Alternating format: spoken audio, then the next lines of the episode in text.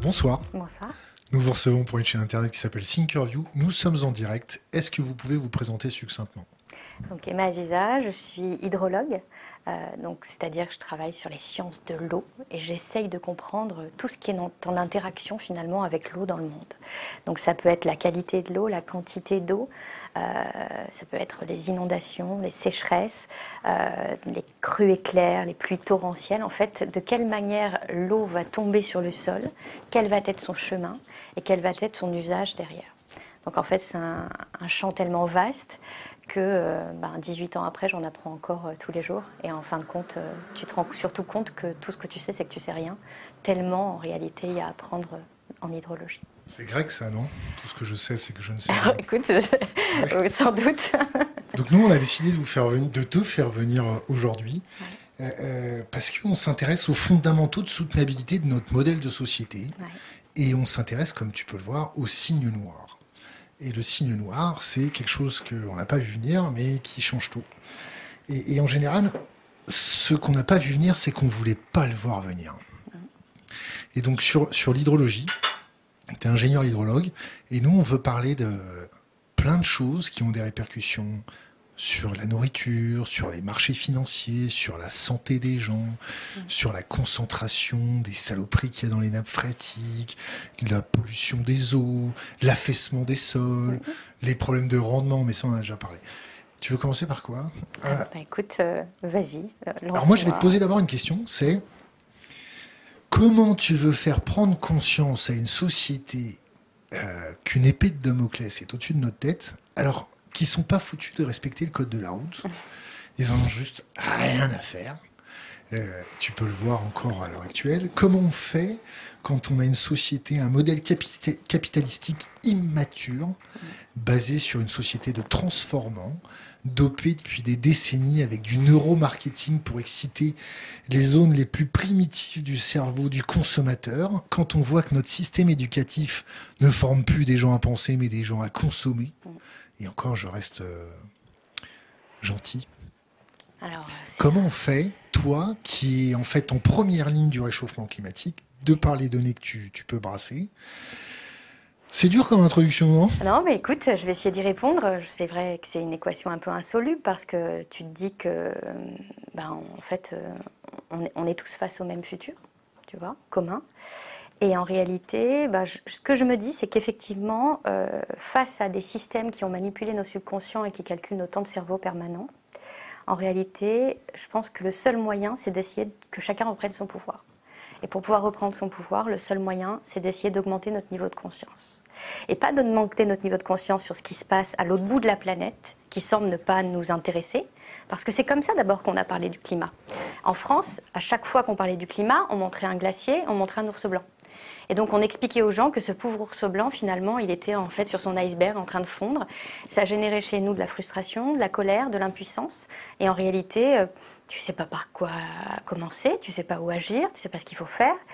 Et euh, quand tu regardes euh, derrière le Dixie Fire en Californie, tu regardes les feux incontrôlables en, Australie, en fait, tu as l'impression à la fois que c'est très très loin et, euh, je crois qu'on a eu ce, biais cognitif d'avoir le sentiment qu'on était un peu dans l'impunité où rien ne nous arriverait. Parce qu'on fait partie d'un pays riche, parce qu'on est un pays tempéré. La France, c'est vraiment le centre entre un pays humide avec la Belgique au nord et un pays euh, sec, semi-aride, voire aride dès que tu descends vers le sud. Et nous, on est cette ceinture.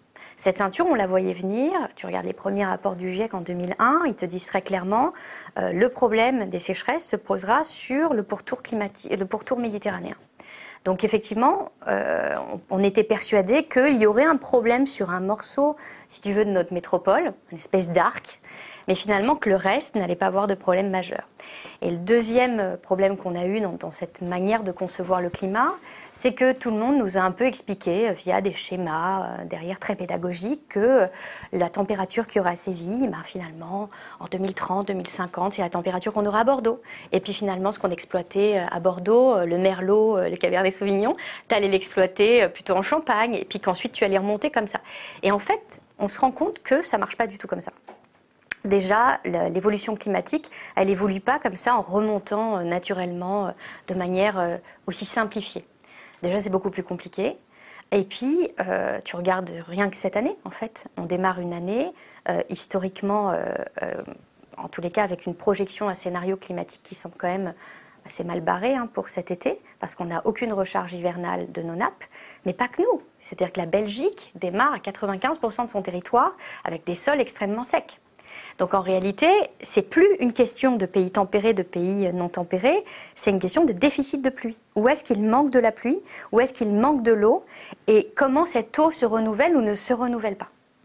Et donc en fait, ben, du coup, ça pose euh, effectivement les questions de comment on a aménagé nos territoires, aménagé nos sols, et ce changement climatique qui vient révéler toutes nos erreurs, tout ce qu'on n'a justement pas fait. Et donc maintenant, les gens sont en train de comprendre que on n'est plus focalisé sur l'ours blanc. Alors on a encore euh, quasiment euh, tous les sujets climatiques qui nous montrent encore un iceberg. Et je crois qu'il faudrait peut-être arrêter parce qu'il va nous falloir montrer peut-être la Belgique ou le Canada.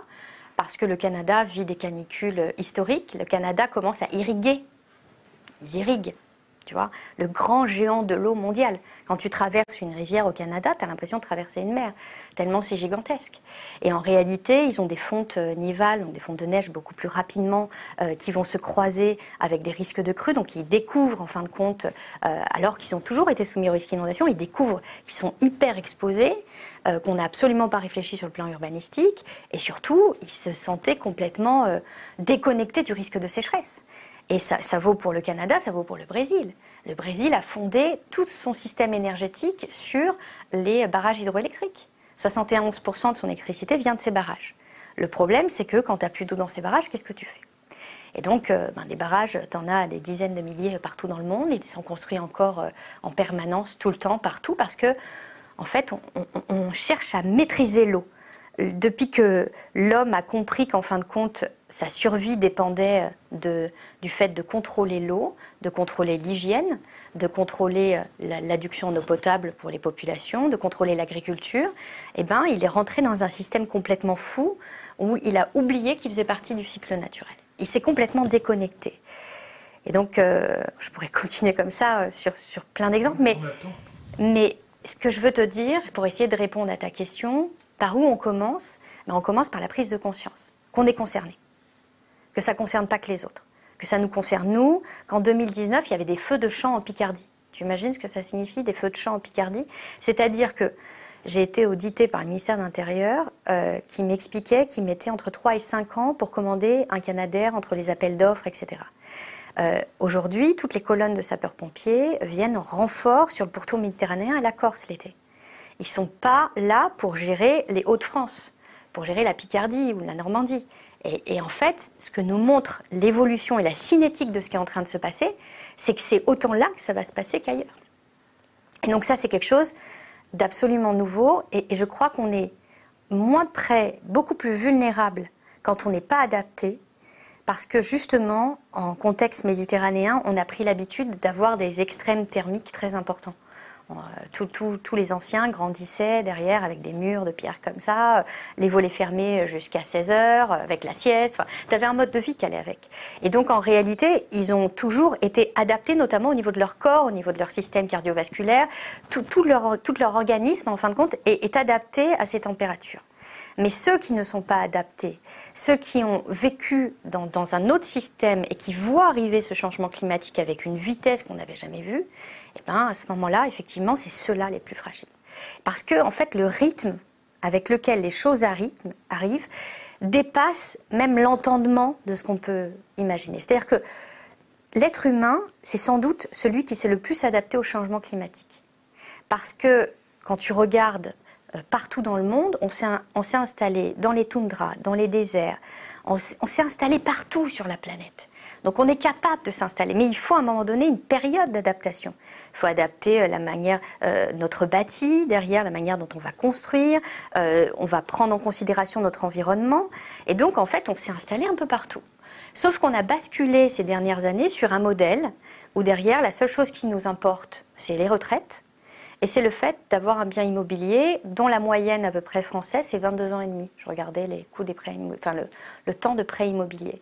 En 22 ans et demi, il peut se passer énormément de choses sur ta maison. En 22 ans et demi, à mon avis, c'est parce qu'il y, a des gens qui empruntent sur 7 ans, il y en a d'autres qui empruntent sur 30 ans. Bah oui, je te parle de la moyenne. Mais du coup, c'est intéressant cette moyenne, parce que du coup, ça nous montre que on projette derrière l'achat d'un bien, est-ce qu'on est fait pour être sédentaire Est-ce qu'aujourd'hui, on peut encore se le permettre?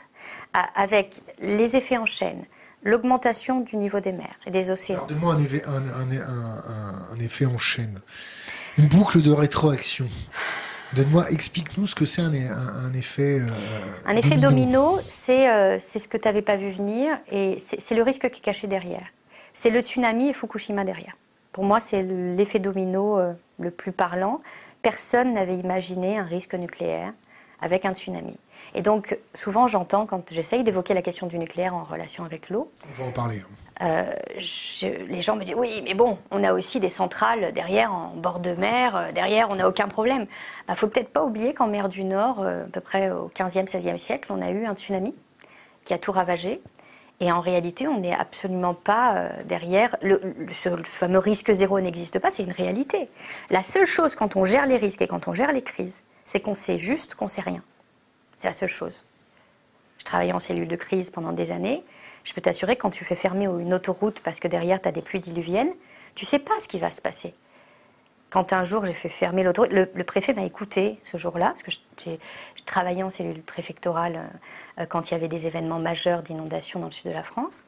Et, quand j'ai expliqué au préfet derrière qu'on avait une cellule orageuse qui restait bloquée sur l'autoroute, qu'on était dans une zone de cuvette entre Nîmes et Montpellier et qu'il fallait absolument évacuer la population, il m'a écouté, il a fait fermer l'autoroute à neuf euh, dans les deux sens, ce qui était une des premières décisions qui n'avait jamais été prise en 30 ans. Et on a dérouté 4000 voitures. Une heure et demie après, il y avait 1,60 m d'eau sur l'autoroute. On est passé à côté d'une catastrophe. Il n'y a eu aucune victime. Donc en réalité, ça aurait pu se passer comme ça, ça aurait pu se passer autrement. Il y a quelques mois, cette même autoroute s'est retrouvée dans les mêmes circonstances avec une pluviométrie intense. Et là, par contre, on a eu euh, des gens complètement bloqués sur l'autoroute et heureusement qu'on a eu des élitreuillages à temps. Donc en fait, je crois que quand tu te confrontes entre les projections à très longue distance de l'évolution climatique, de la réalité, euh, de la complexité du monde, et puis les décisions qu'on doit prendre dans des temps très courts, c'est là où tu te confrontes à tous les biais cognitifs humains qui font que, et ça vraiment je l'ai vu en temps de crise, quand la crise est là, tu as beau avoir préparé les choses à l'avance, euh, tu peux avoir des plans, planifier l'urbanisme, euh, expliquer aux gens, faire des campagnes de sensibilisation, essayer de réfléchir à tout, et c'est ce qui a été fait beaucoup pour le risque inondation. Quand l'événement est là, on n'y croit pas. Parce qu'on est là et on se dit non, c'est pas possible. Non, non, mais ça va concerner les autres, ça va pas nous concerner. On a, on a du mal à imaginer que ça va arriver sur nous. Et donc ça, je te dis ça euh, à l'échelle d'une cellule de crise. Alors imagine, à l'échelle lambda, on a toujours l'impression que, on se dit, ah, les pauvres, on a découvert, si on prend par exemple le cas du risque inondation, on a découvert en France qu'on était soumis au risque inondation euh, quand on a eu Vaison-la-Romaine on a tous petits été choqués par. Euh, enfin, moi j'étais petite à ce moment-là. 1992. 92. Et donc on a tous été. Nîmes, sous les eaux, c'était quoi? 88. 88. Donc c'était euh, 4 ans avant.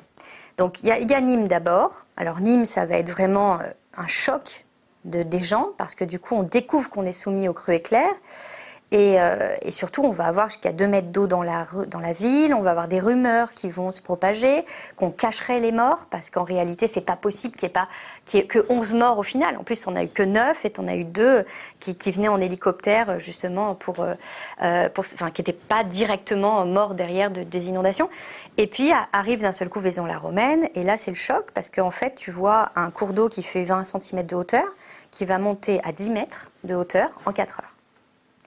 Euh, et, ça, eh ben, en fait, euh, personne n'a voulu voir venir. Tu as un euh, météorologue qui a vu la pluviométrie, qui a commencé à prévenir, et toute la chaîne de commandement qui n'a pas suivi parce qu'ils n'ont pas compris. Parce qu'ils n'ont pas, ils ont, ils sont pas intégré le fait que ça pouvait être aussi violent, et puis surtout que ça allait arriver sur un petit cours d'eau qui s'appelle Louvèze, où juste à l'aval, tu venais de construire un super lotissement tout neuf qui avait été livré six mois avant. Et tu as eu des dizaines de morts euh, dans ce lotissement qui ont été complètement engloutis par les flots. Et c'est là où on a commencé à prendre conscience, ah, bah, va peut-être falloir prendre attention, enfin, faire attention à l'urbanisme. Parce qu'ils avaient peur de se prendre des, procès ou parce qu'ils avaient envie d'anticiper? C'est-à-dire que le maire qui a signé le permis de construire. Mais en fait, ils ne savaient pas, ils n'avaient pas intégré le risque inondation. Derrière, ils n'avaient pas intégré euh, l'ampleur des flots localement. Sur le risque sécheresse. enfin, juste pour euh, rebondir, tu vois la Tinée, la Vésubie, la Roya? Derrière, ça a dépassé les zones inondables. On, est dans Alors là, en plus, tu rajoutes euh, la, couche changement climatique. Donc tu rajoutes le fait qu'au lieu d'avoir 250 mm d'eau, donc 250 litres d'eau par mètre carré, imagines à peu près une baignoire par mètre carré, eh bien, tu en as deux parce que tu as 500 mm. Et donc en réalité, bah, cette eau, à un moment donné, va tout dévaster sur son passage. Et puis en plus, tu as, vraiment le, fond du lit même du cours d'eau, de, la Vésubie, qui est monté de 3 mètres en sédiment. C'est-à-dire qu'à la fin, tu n'avais plus que 4 mètres de hauteur, mais en réalité, c'était 7 mètres plus haut. Donc en réalité, c'est resté à 7 mètres toute la nuit. Donc en fait, en matière d'inondation, on est dans de l'ordre de l'impensable mais on a toujours tendance à réagir après crise. C'est-à-dire que la gestion euh, des politiques publiques et la manière dont on va euh, mettre en place ensuite des lois, essayer d'initier des choses, eh ben, ça se fait après les crises. Et quelque part, la France a de la chance sur le risque inondation, on reviendra sur la sécheresse après, parce que, comme on a eu Nîmes, Vaison-la-Romaine, l'Aude en 1999, euh, l'Hérault et, le Gard en 2002, 2003, 2005, tu as une série. En fait, les, politiques ont évolué très rapidement et on a 20 ans d'avance sur ces politiques-là par rapport au reste du monde. Quand tu vas au Canada, ils nous ont regardés comme si on était le Père Noël, parce que derrière, en fin de compte, ils en sont qu'au balbutiement. Ils sont à peine en train de cartographier le risque pour te donner un ordre d'idée. Et je te parle d'une ville comme Montréal, hein, c'est pas derrière euh, une ville qui est euh, planquée au fin fond du désert. Hein. Derrière, c'est une grande ville qui a les moyens et on est à peine en train de prendre en compte les risques. Donc, et, sur le risque sécheresse, en fait, on l'a pas vu venir et on n'était pas prêt. On n'était pas prêt parce que derrière, ça fait cinq ans qu'on a des sécheresses historiques. À chaque fois, c'est différent. Chaque année, on a beaucoup d'eau l'hiver, voire même des fois des années excédentaires parce qu'on a des grandes inondations. En 2018, on a eu les inondations de la Seine. Et donc, on démarre l'été plutôt assez confiant, sauf qu'on se prend une vague de chaleur ou une canicule, et ça génère une sorte de, sécheresse euh, éclair qui va transformer le territoire en l'espace de 15 jours, une semaine. Et en fait, à ce moment-là, ben, tu as chute des rendements agricoles, tu as tous les cours d'eau qui s'effondrent, euh, les nappes phréatiques aussi. On bascule dans un système de crise généralisée. Et là, on ne l'avait pas vu venir. Et chaque année, on recommence en disant oh, mais ça ira mieux l'année prochaine. Derrière, on démarre bien parce qu'on a tendance à oublier. Et je trouve que le plus dangereux, c'est 2021. Parce que 2021, il a plu sur quasiment toute la métropole. Pourquoi? Parce que tu as eu tellement de masses d'air chaude euh, bloquées sur la Scandinavie, tu avais un énorme anticyclone, et puis à un moment donné, que le vortex polaire, c'est euh, en fait, si tu veux, euh, à un moment donné, a généré une goutte froide. Cette goutte froide, c'est une anomalie thermique très haut dans l'atmosphère qui va générer des dépressions. On en a eu six de gouttes froides successives, à peu près positionnées sur l'Atlantique vers la Bretagne. Et donc, en fait, ça a généré l'arrivée d'air froid qui ont, qui ont ensuite rencontré l'air chaud de la mer Méditerranée et l'air de la mer Adriatique. Et puis ça a donné quoi? Ben, Comme l'air, il était, enfin, la, dépression était contrainte de remonter ben, en direction de l'Allemagne et de la Belgique, pourquoi? Parce que bloqué par l'anticyclone de la Scandinavie, bah, ça a donné les inondations qu'on a eues. Donc en réalité. Qu'on a eu en Belgique. Qu'on a eu en Belgique et en Allemagne, mais qu'on aurait très bien pu avoir en France. Il aurait suffi de décaler euh, le système dépressionnaire pour qu'on vive la même chose. En fin de compte, on a eu beaucoup de chance. Et on a eu un été maussade, gris, pluvieux. Et quand tu regardes juste la zone qui n'était pas dans cette bulle bleue, euh, tu as l'Aude, l'Hérault, les Pyrénées-Orientales, le Var. Et là, tu te rends compte que c'est des systèmes qui ont été complètement très secs et surtout, on a eu des villages qu'on alimentait en camions-citernes, parce qu'il n'y avait plus d'eau dans les villages. Parce qu'on additionnait quatre années de sécheresse historique. Et puis, tu as le Var, où il y a eu des feux incontrôlables. Et donc, ben, ça pose la question du fait que tout cramé tout autour. Euh, tu as Athènes qui n'arrivait pas à gérer ses feux. Euh, tu as l'Algérie, euh, qui, pareil, qui a eu des feux ingérable. Et puis, euh, en même temps, euh, tu vois, la Sicile était à 48,8 degrés. En fin de compte, tu avais un dôme de chaleur sur l'Espagne. Tout, tout, était chaud, mais la France était dans sa bulle. Et on a eu un peu l'impression que finalement, bon, en termes de politique de sécheresse, on va pouvoir prendre le temps, on va monter des comités, on va faire des rapports, on va essayer d'analyser, d'évoluer. Mais en fait, on n'a pas compris. On n'a pas compris parce parce qu'en fait, il faut réagir tout de suite. Parce que même si tu plantes un arbre Derrière, dans 3 ans, il fera 1m50 maximum, mais encore, euh, derrière, ça dépend quel arbre tu plantes. Et puis, je suis pas sûre que cet arbre-là, puisse tenir avec les nouvelles températures. Donc, il va falloir faire des tests. Il y a des choses qui fonctionneront, il y a des choses qui fonctionneront pas, mais il faut tester partout, massivement. Et donc, ça pose la question de qu'est-ce qu'on a fait pendant toutes ces années? Qu'est-ce qui s'est passé pendant les Trente Glorieuses, euh, dans cette période de l'après-guerre? Eh ben, En réalité, euh, on a fait une révolution agricole. C'était magnifique. On allait alimenter, on allait croître massivement, on allait exporter nos, savoirs. Et puis, on, a développé un système qui fait qu'aujourd'hui, tu manges du saumon dans ton panini quasiment tous les jours, alors qu'avant, on mangeait du saumon euh, à Noël tu vois. Et euh, pareil pour la viande. Et en fait, euh, le problème, c'est qu'on a développé un système insoutenable et on s'est appuyé sur quoi? Sur l'eau. C'est-à-dire que tout ça. Sur le pétrole. Bien sûr, sur le pétrole. D'ailleurs, pour extraire du pétrole, il faut de l'eau aussi. Et on a tendance à l'oublier. Et pour le euh, nucléaire aussi, il faut de l'eau. Pour le nucléaire, pour le nucléaire, c'est une vraie question parce que moi, quand j'ai commencé à voir, ça fait longtemps que je, regarde la question nucléaire, je, je suis retombée sur un rapport de l'Académie des sciences d'il y a 15 ans qui disait si jamais euh, l'évolution climatique et le scénario s'avère tel que il semble, enfin tel, tel, que la trajectoire euh, semble vouloir. Que les névrosés du GIEC sont en train de nous présenter, c'est ça? Notamment, en tous les cas, donc c'était à l'époque. ben, du coup, ils nous disent deux choses. Ils nous disent la première chose qu'il va falloir réviser, parce que ce ne sera pas soutenable, c'est l'irrigation, donc notre système agricole. Et la deuxième chose, c'est qu'à un moment donné, il y aura un problème avec les centrales nucléaires. Et pourquoi il y a un problème? Parce qu'en fait, il faut choisir entre le fait d'avoir des circuits de refroidissement qui font ressortir une eau beaucoup plus chaude qui va atteindre le milieu récepteur et toute la biodiversité, la population piscicole, etc., qui se trouve là, et le fait de soutenir euh, le principe qu'on a des vagues de chaleur et donc il va falloir alimenter en énergie les clims. Il va falloir choisir. Je pense qu'on va plutôt choisir les clims que le poisson. Parce que le poisson, de toutes les façons, ça fait longtemps quand même qu'on ne s'y intéresse pas trop. La plupart de nos cours d'eau ont des chutes drastiques de toutes les populations piscicoles. Ça, a ému personne ces 30 dernières années.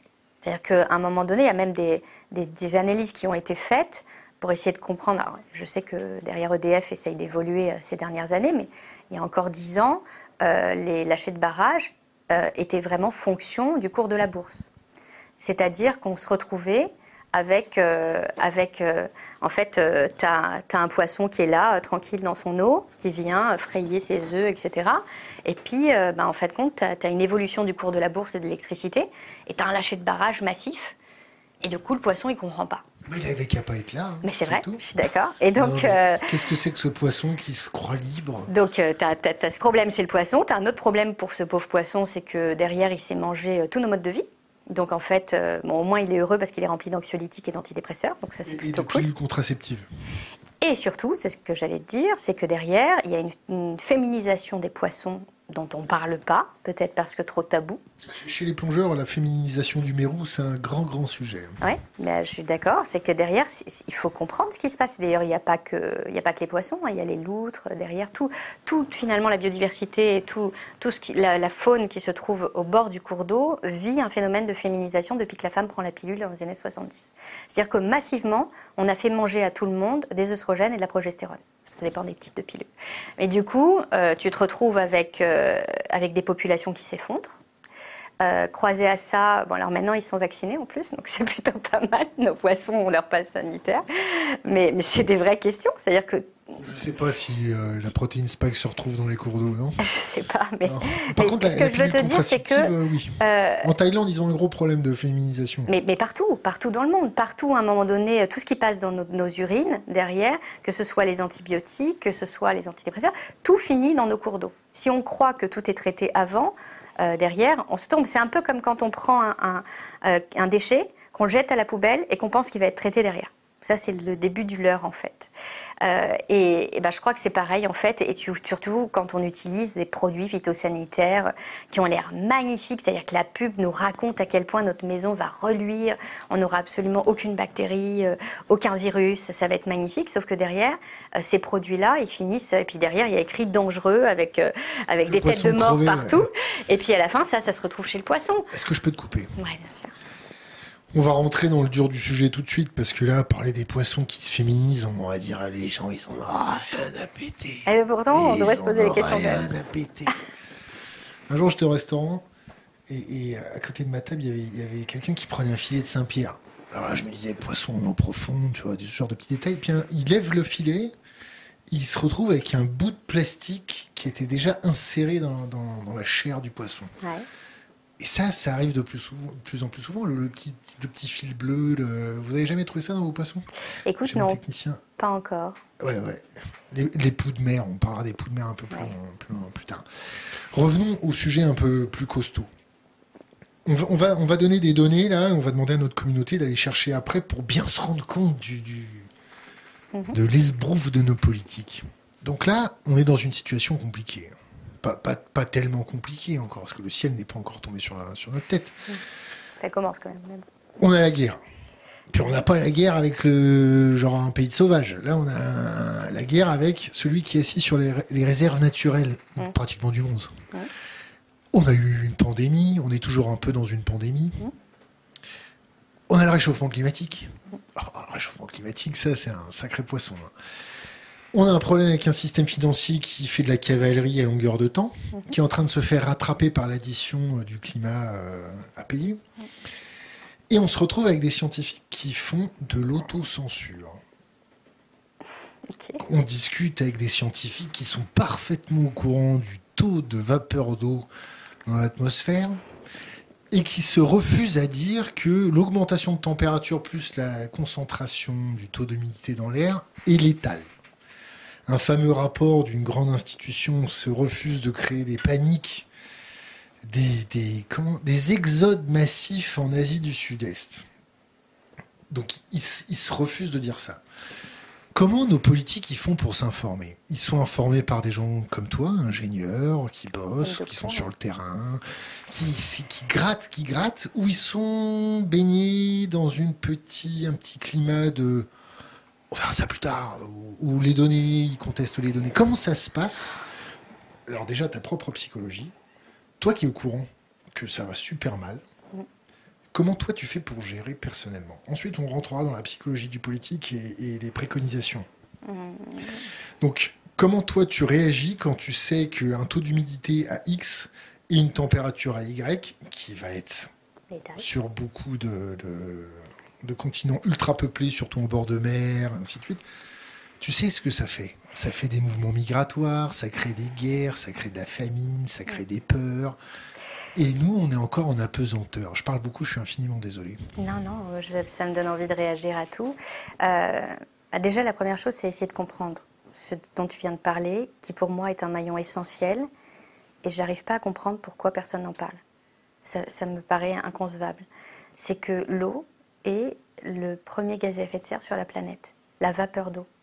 Et en fait, c'est CO2. Hein. Non, c'est-à-dire que c'est grâce à ça. Le méthane. Alors attends, c'est grâce à l'eau qu'on ressent pas la Lune, qu'on n'a pas un gradient de 250 degrés entre le jour et la nuit. C'est grâce à l'eau que derrière, on a une température moyenne sur la planète qui derrière est vivable. Alors, je te complète, c'est grâce à l'eau, au champ magnétique, à l'atmosphère. à la ionosphère, tout ça. Mais au-delà de ça, ce que je veux dire, c'est que L'eau, c'est un gaz à effet de serre. Et d'abord, on peut se reposer la question qu'est-ce qu'un gaz à effet de serre? Parce que souvent, on nous montre des schémas. Un gaz à effet de serre, c'est quoi? C'est finalement, tu as un rayon incident lumineux qui va venir du soleil, qui va taper au sol, qui va rebondir. Et en rebondissant, il va rencontrer des molécules sur son chemin. Soit il rencontre des molécules à deux têtes, j'ai envie de te dire, qui vont être éjectées finalement sur le chemin du rayon. Soit il rencontre des molécules à trois têtes. Et là, tu as H2O, le CO2. Et toutes les molécules qui vont en fin de compte être assez stables dans l'atmosphère, il va les faire vibrer. Et donc il va les déstabiliser, elles vont se mettre à vibrer. Et quand elles vibrent, qu'est-ce qui se passe? Ça réchauffe. Et de proche en proche, elles vont réchauffer toutes les molécules jusqu'à arriver au sol. Et donc on va avoir des masses d'air qui vont se réchauffer. Et donc le premier déjà euh, gaz à effet de serre, donc c'est l'eau, c'est 95% des gaz à effet de serre sur la planète. 4,1%, c'est le CO2. Et le reste, c'est le méthane et tous les euh, gaz fluorés, etc., qui ont un effet extrêmement puissant. Pourquoi est-ce qu'on n'en parle pas? La première raison, c'est qu'on ne peut pas la mesurer depuis un, long temps. Dans les calottes glaciaires, tu peux mesurer le CO2 parce qu'il il a évolué et en particules par million, tu es capable de voir son évolution dans l'atmosphère en allant chercher dans l'histoire de la Terre à travers la glace. Mais l'eau, tu peux pas, parce que c'est déjà de l'eau, la glaciaire, et qu'en réalité, tu les, tu les as pas, ces informations. Donc, en fin de compte, là où on n'a pas d'informations, et étant donné que l'eau est le seul gaz à effet de serre qui finit à un moment donné par être instable et par condenser, nucléer et donc retomber sous la forme de pluie, eh bien, on considère qu'il ne rentre pas dans le système. Pourtant, c'est 60, en termes d'effet, c'est 60 à 80% de l'effet de serre qui est lié à la question de l'eau. Alors, j'ai cherché à comprendre, je me suis dit, mais en fin de compte, sur la planète, quelle est la quantité d'eau atmosphérique? J'avais du mal à, percevoir. Je savais que derrière, tu as 96,7% d'eau dans, les océans, tu as à peu près 2% euh, d'eau douce, parce que du coup, dans les océans, c'est les eaux salées, mais tu as 2% d'eau douce dans les Islandes 6, donc euh, euh, Arctique et Antarctique, dont 70% de l'eau douce, ben, elle est plutôt sur l'Antarctique. Et puis, tu as 1% dans les nappes souterraines, plutôt fossiles. Et d'ailleurs, c'est important à le comprendre pour comprendre notre fragilité.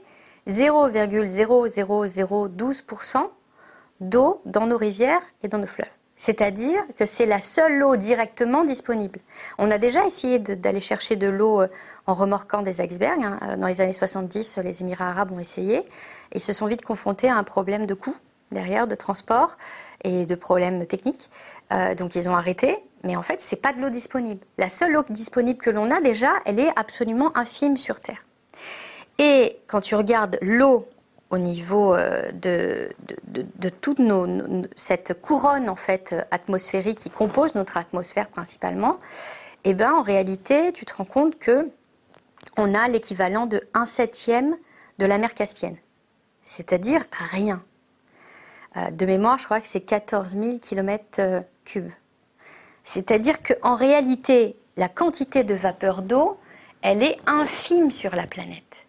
Et sa modification, elle va avoir des conséquences dramatiques.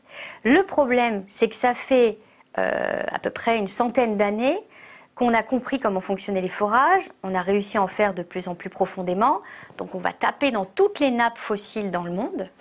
Et donc cette eau fossile qu'on va récupérer, qui a mis des fois des millions d'années à se constituer, tu regardes la nappe du Sahara, euh, derrière, il y, a, 6000 ans, bah, finalement, c'était complètement luxuriant, on n'était pas du tout sur un désert, et tu avais de l'eau qui s'infiltrait, donc tu as des nappes qui sont gigantesques, qui ont été récupérées avec des milliards de mètres cubes d'eau qui sont extraits, ne serait-ce que par la Libye. Euh, tout, tout, tout, le système, finalement, agricole de toute cette zone-là ne fonctionne que sur des nappes fossiles, qui ne sont pas des nappes renouvelables. Et donc, en fin de compte, cette eau qu'on a été prélevée dans nos sous-sols, on l'a mis dans l'atmosphère.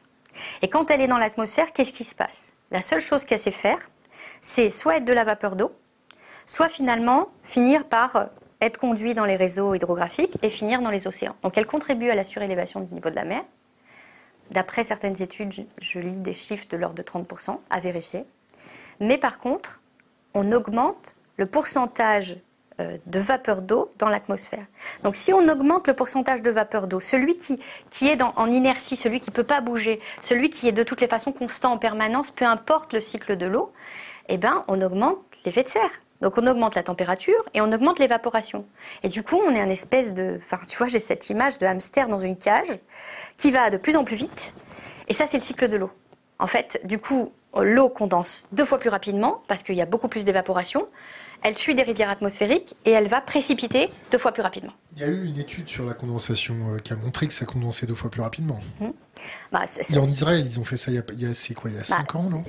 Écoute, j'essaye de lire toutes les publications scientifiques qui sortent. Elles, elles, semblent toutes rejoindre les mêmes données. La NASA vient de montrer qu'on avait une quantité de vapeur d'eau beaucoup plus importante. Et c'est comme si on le mettait de côté et la solution, c'est que de décarboner. J'ai pas dit qu'il fallait pas décarboner parce qu'effectivement, c'est un gaz à effet de serre et qu'il est en inertie, une fois que tu l'as émis, c'est trop tard. Derrière, il est émis pour un certain nombre d'années. Mais, mais, la question de l'eau à côté, moi je, pose la question est-ce que c'est pas euh, le CO2 Est-ce que c'est pas l'arbre qui cache la forêt? Redis-moi ça. Le CO2, est-ce que c'est pas l'arbre qui cache la forêt, qui se cache derrière? Est-ce que le vrai problème, c'est pas juste le dérèglement du cycle de l'eau? Majeur, massif, partout, où tu as deux responsables Tu as nos villes et nos campagnes as nos modes agricoles qui ont complètement détruit les sols, les sols ne sont plus capables d'absorber l'eau, et à nos villes qui ont complètement imperméabilisé les sols, c'est-à-dire que on n'a plus qu'un grand cycle où tu as de l'eau qui précipite, elle ruisselle, elle peut absolument pas pénétrer, et elle finit deux fois plus vite dans un cours d'eau, ça augmente les vitesses, euh, ça finit à l'exutoire, et finalement tu recrées une boucle. Et, euh, je me dis, mais, mais pourquoi on n'en parle pas? Alors, est-ce que je suis toute seule sur ma planète euh, derrière à essayer de me dire, de voir ça?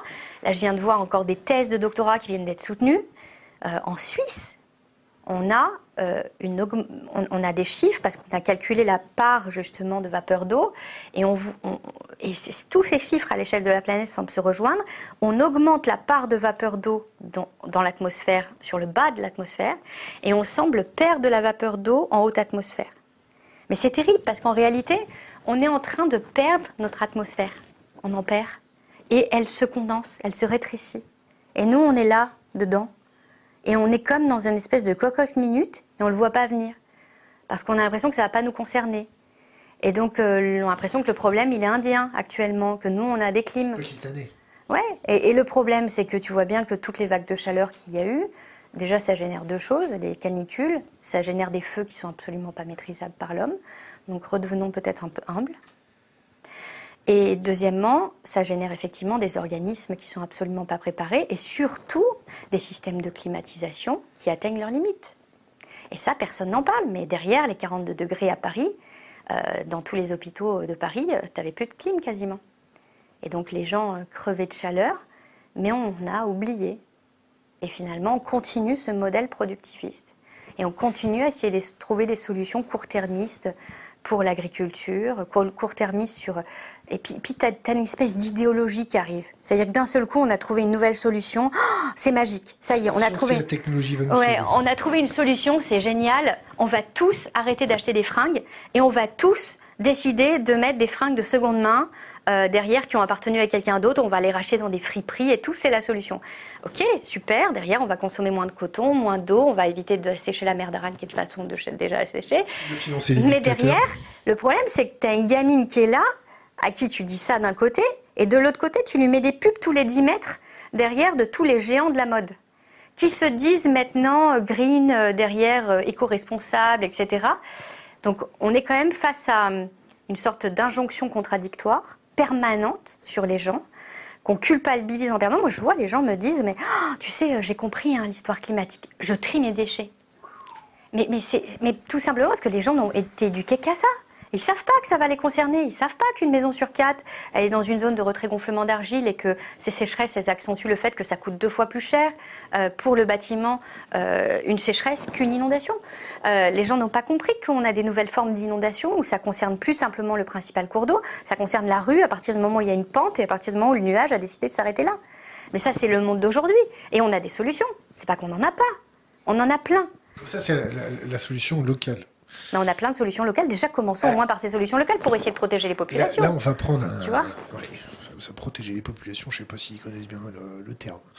Moi, si, je pense qu'on peut essayer au moins de faire en sorte qu'il n'y ait pas de victimes. Si, protéger les populations. Euh, non, mais les victimes, elles sont déjà actées, là.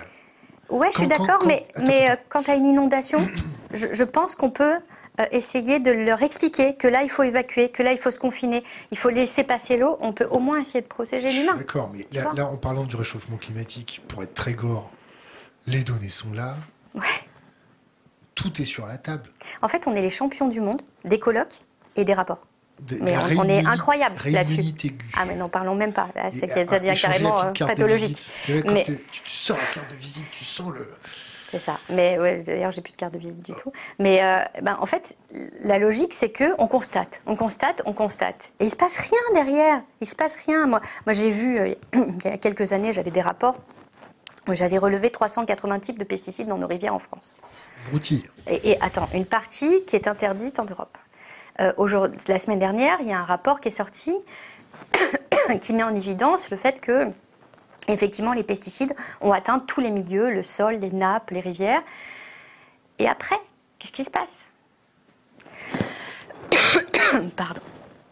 Ah, je m'hydrate un peu parce j'en, profite de l'eau. J'en, profite pour euh, caser ma, causerie. On se retrouve avec un, un Pakistan, pays magnifique, à 50 degrés. On se retrouve avec l'Inde, pays magnifique, à 48 degrés. Mm. Pas de vent, rien. Euh, nos médias nous préviennent avec une, jolie photo d'enfants qui gazouillent dans un lavoir. Ils sont contents, ils sont souriants. La nappe phréatique au Pakistan, elle touche par terre. La nappe phréatique en Inde, elle touche par terre. Qu'est-ce qui se passe? Je connais déjà les réponses, mais on va se poser la question comme ça. Qu'est-ce qui se passe quand on a un pays qui est surpeuplé, sans eau, qui fait 50 degrés, et ils ont la bombe nucléaire? Ils font toc toc toc l'Himalaya, ils font toc toc toc la Chine, toc toc toc l'Inde, on se bat pour l'eau. La guerre de l'eau, oui, non, va y en avoir Bien sûr. Euh, alors là, tu poses plusieurs questions.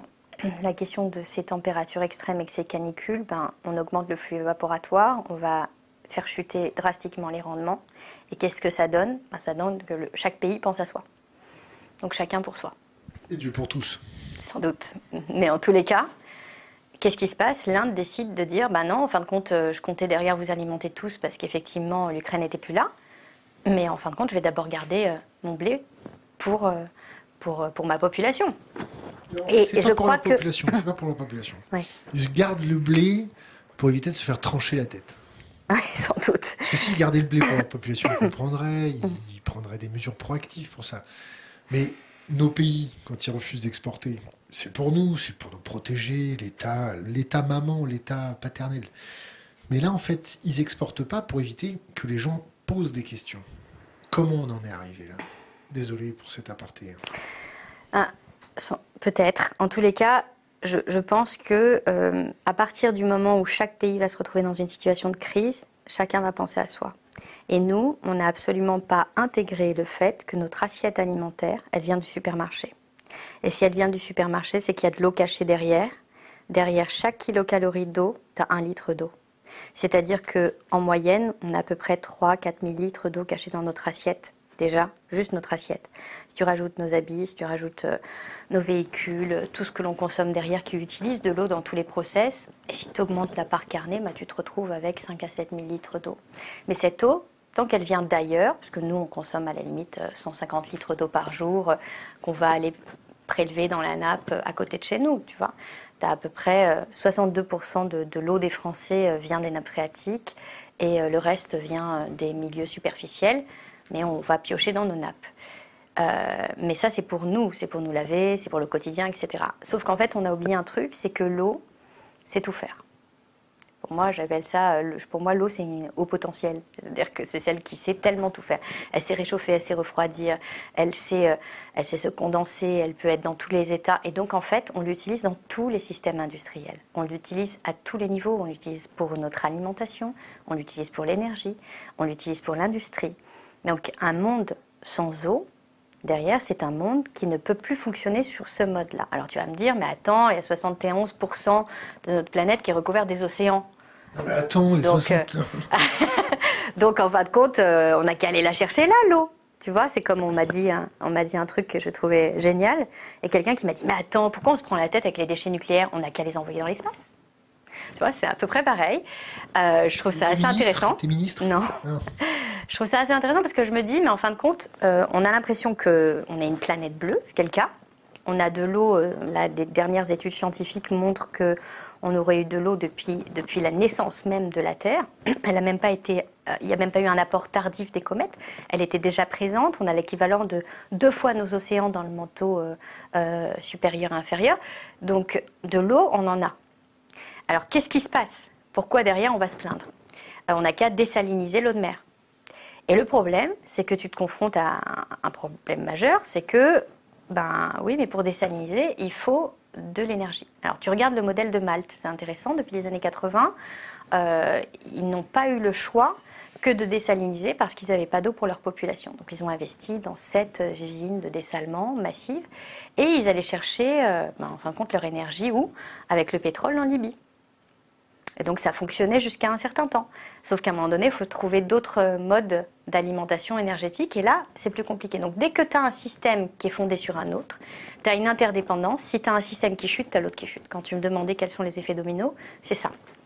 Et je crois que si on regarde, euh, tu parlais du Pakistan et de l'Inde, euh, on a des rendements agricoles qui chutent partout.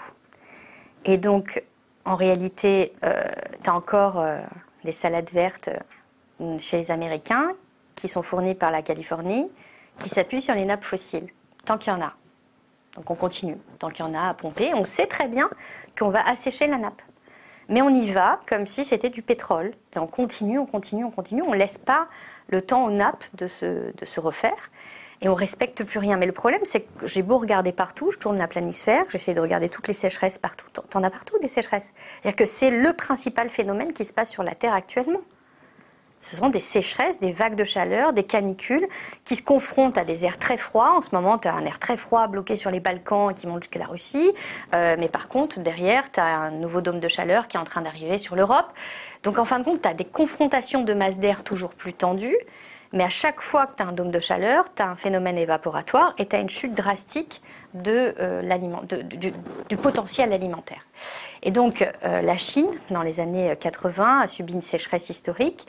Elle a prévu le coup, elle a acheté les céréales sur les marchés mondiaux en se disant, bah, en prévision finalement d'une pénurie et d'une famine, euh, je vais prévoir le coup. Et donc la population s'en est même pas rendue compte. Et ça, c'est possible quand tu peux aller chercher ton blé ailleurs. Mais quand tu n'as plus de blé là, là, on ne va pas compter sur la Russie. L'Ukraine, ça semble compliqué. L'Inde nous a dit non. Bah, je ne sais pas trop où on va aller la chercher, en fin de compte. Et donc, euh, euh, pour alimenter quoi? C'est aussi la question qu'on doit se poser, cette agriculture-là qu'on importe, et comment est-ce qu'on pourrait essayer de réfléchir, au moins à petite échelle, s'il y a un système qui s'effondre, à la manière dont on va être résilient sur le plan alimentaire? Et c'est une question que personne ne se pose. J'ai lu des chiffres de rapport, il faut les vérifier, parce que derrière, euh, c'est quelque chose que je creuse. Donc si tu as des, auditeurs, moi je pense qu'il faut aller essayer de chercher cette info. J'entendais des chiffres de l'ordre de 2%. C'est-à-dire qu'aujourd'hui, l'agriculture française nourrit 2% des Français. On, c'est sur ton coup là bah, à vérifier, mais en tous les cas, c'était une, une, recherche qui avait été faite dernièrement. J'ai trouvé ce chiffre assez dingue, parce que nos fruits, nos légumes, etc. Déjà, 70% des terres en Europe alimentent les bovins. Donc déjà, tu en enlèves déjà une grande partie. Et, nos voitures. Et une partie des biocarburants, qui est aussi une vraie question. Est-ce qu'on laisse la place pour alimenter en biocarburant ou est-ce qu'on laisse la place pour, pour manger? C'est des questions qu'il faut se poser. Euh, et donc, en fait, on se retrouve avec un système qui, arrive à bout de course, quoi. Tu vois? Donc, euh, et, la seule chose qui nous reste comme possibilité, c'est transformer nos territoires, transformer nos terres, recréer des cycles de l'eau à petite échelle, faire de l'agroforesterie. Ça paraît très utopique, mais en fin de compte, c'est hyper bien pensé. Il faut rajouter des haies, rajouter de l'ombre, parce que, l'ombre, ça sert à quelque chose. Est-ce que je peux casser tes rêves un peu, là? Ouais, De faire l'avocat du diable. Bah ouais, bien sûr. Le système financier mondial, qui est basé sur on court, on court, on court, on fait du profit, on fait du profit, puis les pertes, c'est pour vous. Hein. Euh, notre système financier qui est basé sur une consommation exponentielle. Si on arrête ce système-là, l'inertie, le côté inextricable, intriqué du système financier qui est censé être le vecteur pour alimenter les industries, pour financer les industries, c'est pipeau, pipeau. Eh, quand on se retrouve avec ce système à bout de souffle, au bord du gouffre, mmh. et que là-dessus on lui rajoute des guerres, des sécheresses, des inondations et des petites choses comme ça, il va jamais s'adapter. On a, on a une, une, classe politique occidentale, je ne parle pas que française, ils sont à l'ouest, ils sculptent de la fumée, ils brassent de l'air chaud par rapport au, au réel défi. Quand on entend dire que les gens dans l'Asie du Sud-Est, au Pakistan, en Inde, ils subissent des vagues de chaleur mortelles. S'ils ne sont pas sous la clim, en milieu concentré tempéré et euh, monitoré, ils claquent dans la rue. Mm. Les ouvriers maintenant sont obligés de dormir dehors pour éviter de. Voilà. Mm. Les, les politiques, ils vont jamais s'adapter ils vont nier jusqu'au bout, ils vont essayer jusqu'au bout de dire oui, on a des solutions, vous comprenez, Madame Michu, tout va bien se passer. On y travaille, on justifie notre. On va faire de la concertation, de la gouvernance. C'est ça. Donc là, quand on se retrouve avec un code de la route qui n'est pas respecté, d'accord, l'État, notre politique sont bien le truc, sous des prétextes de on va faire de la sécurité routière, on va prendre un peu de pognon. Mais la sécurité routière, ça fonctionne aussi. Le radar, le gendarme, ça dissuade. Est-ce qu'il va falloir passer par des mesures coercitives? Je pense qu'on n'a pas le choix. On, est à l'aube d'une nouvelle forme de révolution. Ah, tu es une Khmer vert, je le savais. Je ne sais pas, mais je crois que. Ben, je crois qu'effectivement, tu as raison, on arrive dans un, dans un système euh, qui est complètement enfin, enfin, dans une inertie totale à la fois il y a du bon et il y a des, choses terribles. C'est que, euh, tu parlais des réunionites, je crois que ça va plus loin. C'est qu'on a des politiques qui sont longues, qui sont lourdes, qui sont complexes, euh, qui mettent du temps. Et je crois que ça désespère même ceux qui sont dans le système. Euh, tous les systèmes sont en train de se rendre compte qu'il faudrait qu'ils bougent. Moi, je parle avec des banquiers, je leur donne un peu de trois chiffres. Et moi, il fait Ah ouais, peut-être que je vais en parler à ma direction parce qu'effectivement, ça va peut-être nous intéresser. Ça fait du bien. Mais à la fois, tu te rends compte que ben ils n'intègrent pas du tout dans leur prêt immobilier le fait que la baraque elle sera peut-être sous l'eau dans 20 ans. Euh, on, continue un système. On continue un système et on se met des œillères. Et je crois qu'effectivement, euh, les assureurs commencent à comprendre qu'il faudrait peut-être qu'ils aient un rôle de préventeur, mais de là à changer le système, ça demande quand même beaucoup, parce que derrière, c'est des, mindsets, c'est des manières de penser qui ont été construites sur des décennies, et d'un seul coup, tu leur dis, il faut changer, il faut devenir agile. Derrière, paf, faut se transformer, on va changer de métier, on va derrière, en plus, tu, ne les accompagnes pas, euh, donc Bon, moi j'ai quand même, j'essaie, tu me demandais quel était mon état, euh, j'essaye de rester tout le temps positif. Pourquoi? Non mais c'est vrai, j'ai une fois, j'ai vraiment, euh, j'ai été désespérée, c'est quand j'ai vu arriver sur les images satellites le dôme de chaleur à Vancouver. Et quand j'ai vu Lytton euh, cramer en trois heures, là je suivais les images satellites. Et là j'ai eu un coup, je me suis dit mais en fait personne n'a compris quoi la, température moyenne là-bas, c'est 18-20 degrés. À cette période de l'année, normalement, on est monté à 49 degrés 7, mais en fait, on n'a pas compris. On n'a pas compris ce qui arrive devant nous. Et, euh, et, que ça va nous concerner nous aussi. C'est pas juste parce que Vancouver. Parce que quand tu regardes, en fait, il y avait un projet de pipeline pour alimenter depuis le nord et du, le Canada euh, le Sud et la Californie pour que la, Californie continue à produire son agriculture intensive.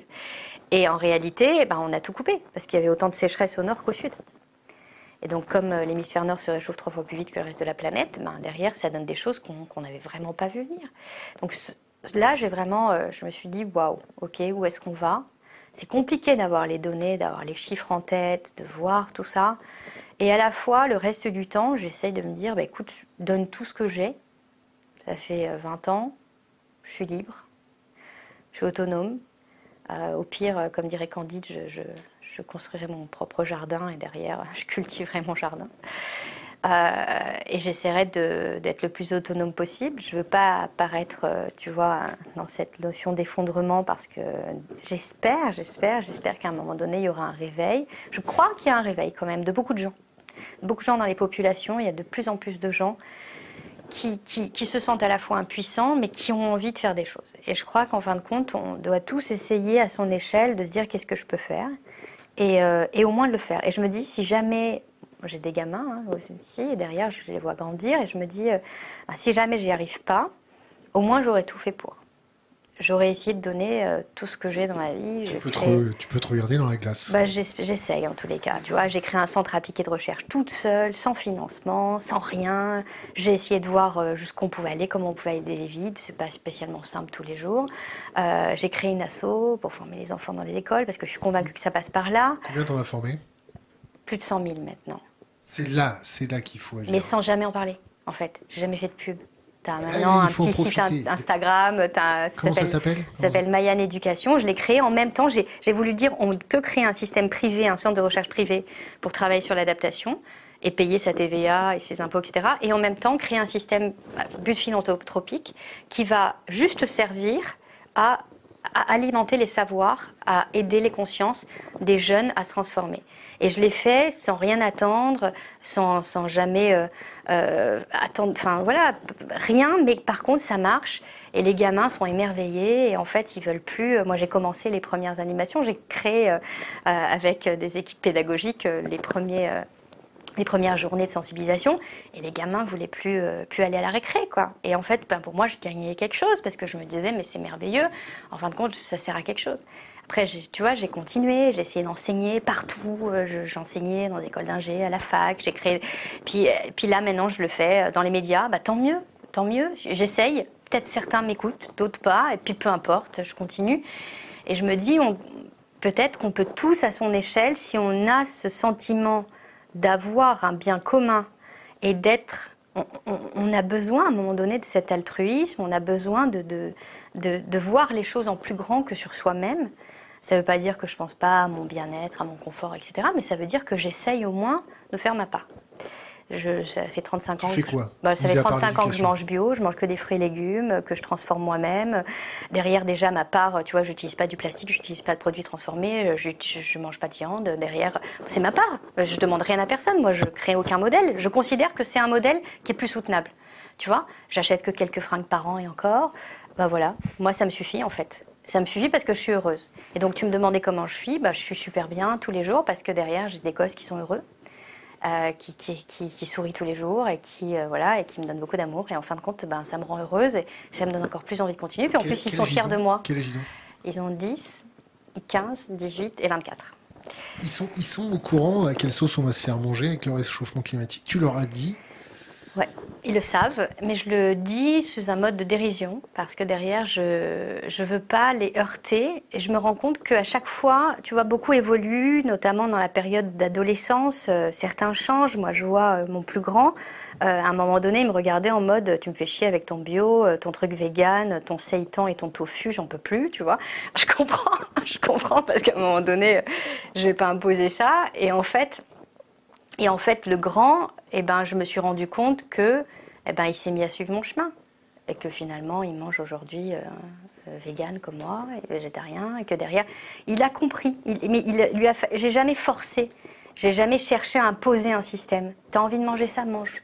J'ai pas envie de dire non, je suis contre ce modèle parce que ça sert à rien sur un gamin, ça sert à rien. Il est, il est dans, la, dans sa cour d'école, derrière, il est euh, entouré d'un système qui semble être le système pour être à la hauteur, pour se sentir aimé des autres, pour derrière. Donc c'est qu'un système émotionnel sur lequel bossent toutes nos pubs. Moi, je suis passionnée par le neuromarketing et par les nudges mais quand tu comprends à quel point on a manipulé nos cerveaux, à quel point on manipule nos consciences en permanence en nous montrant un, super gel douche avec des magnifiques perles comme ça qui viennent de Tahiti et qui derrière et tu vois en même, et tu vois en même temps un dauphin qui saute derrière toi et c'est merveilleux et que tu comprends que ces billes plastiques elles finissent en mer et finalement elles finissent par intoxiquer euh, toute la chaîne alimentaire. Bah, bien sûr que derrière, euh, bah, j'essaye de faire attention à mon échelle. À mon échelle, je me dis, tout ce que je prône, je le prône de manière à essayer d'être respectueuse de ce que j'ai autour de moi. C'est la seule chose que je peux transmettre, c'est mes valeurs. Je peux peut-être pas donner un monde plus durable, mais au moins je peux donner ce que je suis moi. Tu vois en termes en de temps. Euh, tu passes sur les questions qui fâchent tout de suite là. J'en ai encore une pelletée de questions qui fâchent, t'imagines même pas. Là, si je les pose tout à la suite, là, c'est bon, on va tous se mettre une corde, euh, c'est terminé. On a, on a un système financier, tu parlais des banquiers. Mm. Les banquiers sont venus te voir en disant voilà, qu'est-ce qui se passe? Ils se doutent bien en fait qu'il y a certains produits financiers qui vont être détestés par les gens. Mm. Il y a certaines marques qui savent qui vont être détestées, que les gens vont vouloir se venger le fait qu'on les ait abreuvés de euh, la chevelure qui va bien, l'habit de plastique, le vroom vroom qui va bien et tout ça. Les, gens vont, aller demander des, réponses. Certains banquiers disent attention, toi, euh, ta société va être détestée, les gens vont se fâcher contre toi, donc commence à te changer? Regarde, Total. Total, maintenant, c'est Total Energy. Oui, c'est ça. On a rajouté de l'énergie. Tu as l'impression que tu as un taux vibratoire autour de Total, que derrière, on est presque en train de faire du yoga quand on, ah va chez Total Energy. on passera plus chez nous par hasard. On va, appeler Patrick Pouyanné. D'ailleurs, Patrick, il faut que tu viennes. Hein. revenons à cette histoire de, banquier. Mm. Il, il, avait l'air inquiet, pas inquiet, il voulait savoir comment ça allait être. Euh, bah, je pense que je l'ai heurté en tant que citoyen. Tu vois, et c'est là, je pense qu'on peut euh, encore agir. C'est que ce niveau de conscience, il arrive à partir du moment où tu comprends que ça va te concerner. Tant que tu es dans ton confort, ça ne te concerne pas. Quand tu commences à comprendre que tu es un citoyen, que tu es un parent, euh, et ben derrière, je, trouve qu'en tous les cas, il y a une prise de conscience. Je ne peux pas dire que derrière un changement des comportements, je pense que, tu me le disais, j'essaie d'y réfléchir, je pense qu'on doit être coercitif. On n'a pas le choix. Il faut qu'on arrête la part carnée euh, d'au moins 90% de la population française. Aujourd'hui, euh, j'essaye d'aller dans tout. Dès que je vais manger au resto, quasiment impossible de manger un truc euh, sans viande. C'est vraiment très compliqué. c'est la croix et la bannière derrière. À chaque fois que je voyage, c'est très compliqué. Tu manges que de la merde partout. Et en fait, on alimente un système pourri partout. Tu vas dans les duty free, euh, dans les, derrière, quand, quand, tu arrives dans les, dans les parfumeries, tu n'as pas un produit qui a été construit sans dioxyde de titane, qui est un cancérigène reconnu qui devait être interdit en Europe. c'est une très bonne crème solaire. Hein. Ah mais c'est magnifique. C'est-à-dire que derrière, le plancton. Moi, moi, ça me fait penser à l'époque de Marie Curie, qui derrière avait inventé la radioactivité, et on avait créé une crème radioactive, et toutes les femmes se l'arrachaient euh, contre les hémorroïdes. Très cher, sur, les, sur, le, sur le visage, et toutes les femmes se sont mis des crèmes radioactives, et, et puis en l'espace de quelques semaines, elles sont mortes dans d'affreuses souffrances. Cette histoire, moi, elle me marque parce que derrière, je me dis, mais en fin de compte, personne ne se rend compte que on, mange, enfin, je vais être un peu plus cru, hein, du coup, je vais sortir de mon cas très scientifique, mais je vais revenir sur juste moi. En fait, on mange que de la merde. Euh, derrière, toutes nos crèmes euh, hydratantes sont remplies de plastique. C'est ce qui permet de nous hydrater. Euh, sont remplies de produits cancérigènes. On le sait, on ne change pas. On met du marketing dessus. J'ai trouvé une seule marque qui n'a pas de maquillage sans produits euh, sont produits euh, reconnus comme cancérigènes ou en tous les cas nocifs. Mais qu'est-ce que tu veux faire? Tu veux faire sauter tout le système? Il faudrait demain. pour avoir une si belle peau d'ailleurs Je sais pas, bah, je mets je mets rien en fait. Euh, et donc en fait, si tu veux, je, trouve qu'on est dans un espèce de système où, où tout, est, tout le marketing est émotionnel tout est basé sur tes émotions. Moi, ça m'intéresse beaucoup d'essayer de comprendre quelles sont les émotions des gens. Tu vois, je suis, je suis peut-être je fais peut-être de l'hydrologie humaine. Quelqu'un qui m'a dit ça, j'ai trouvé ça intéressant parce qu'effectivement, j'ai fait un doctorat en hydrologie. mais... Avant ça, tu étais géologue, c'est ça? Ouais, j'ai commencé par la géologie. C'est trop bien, les géologues. Ouais, c'est plutôt bien. En fait, d'aller taper du caillou, euh, derrière, au moins, ça te permet euh, de savoir à quoi tu as affaire. Et quand tu vois un territoire, tu sais de quoi tu parles.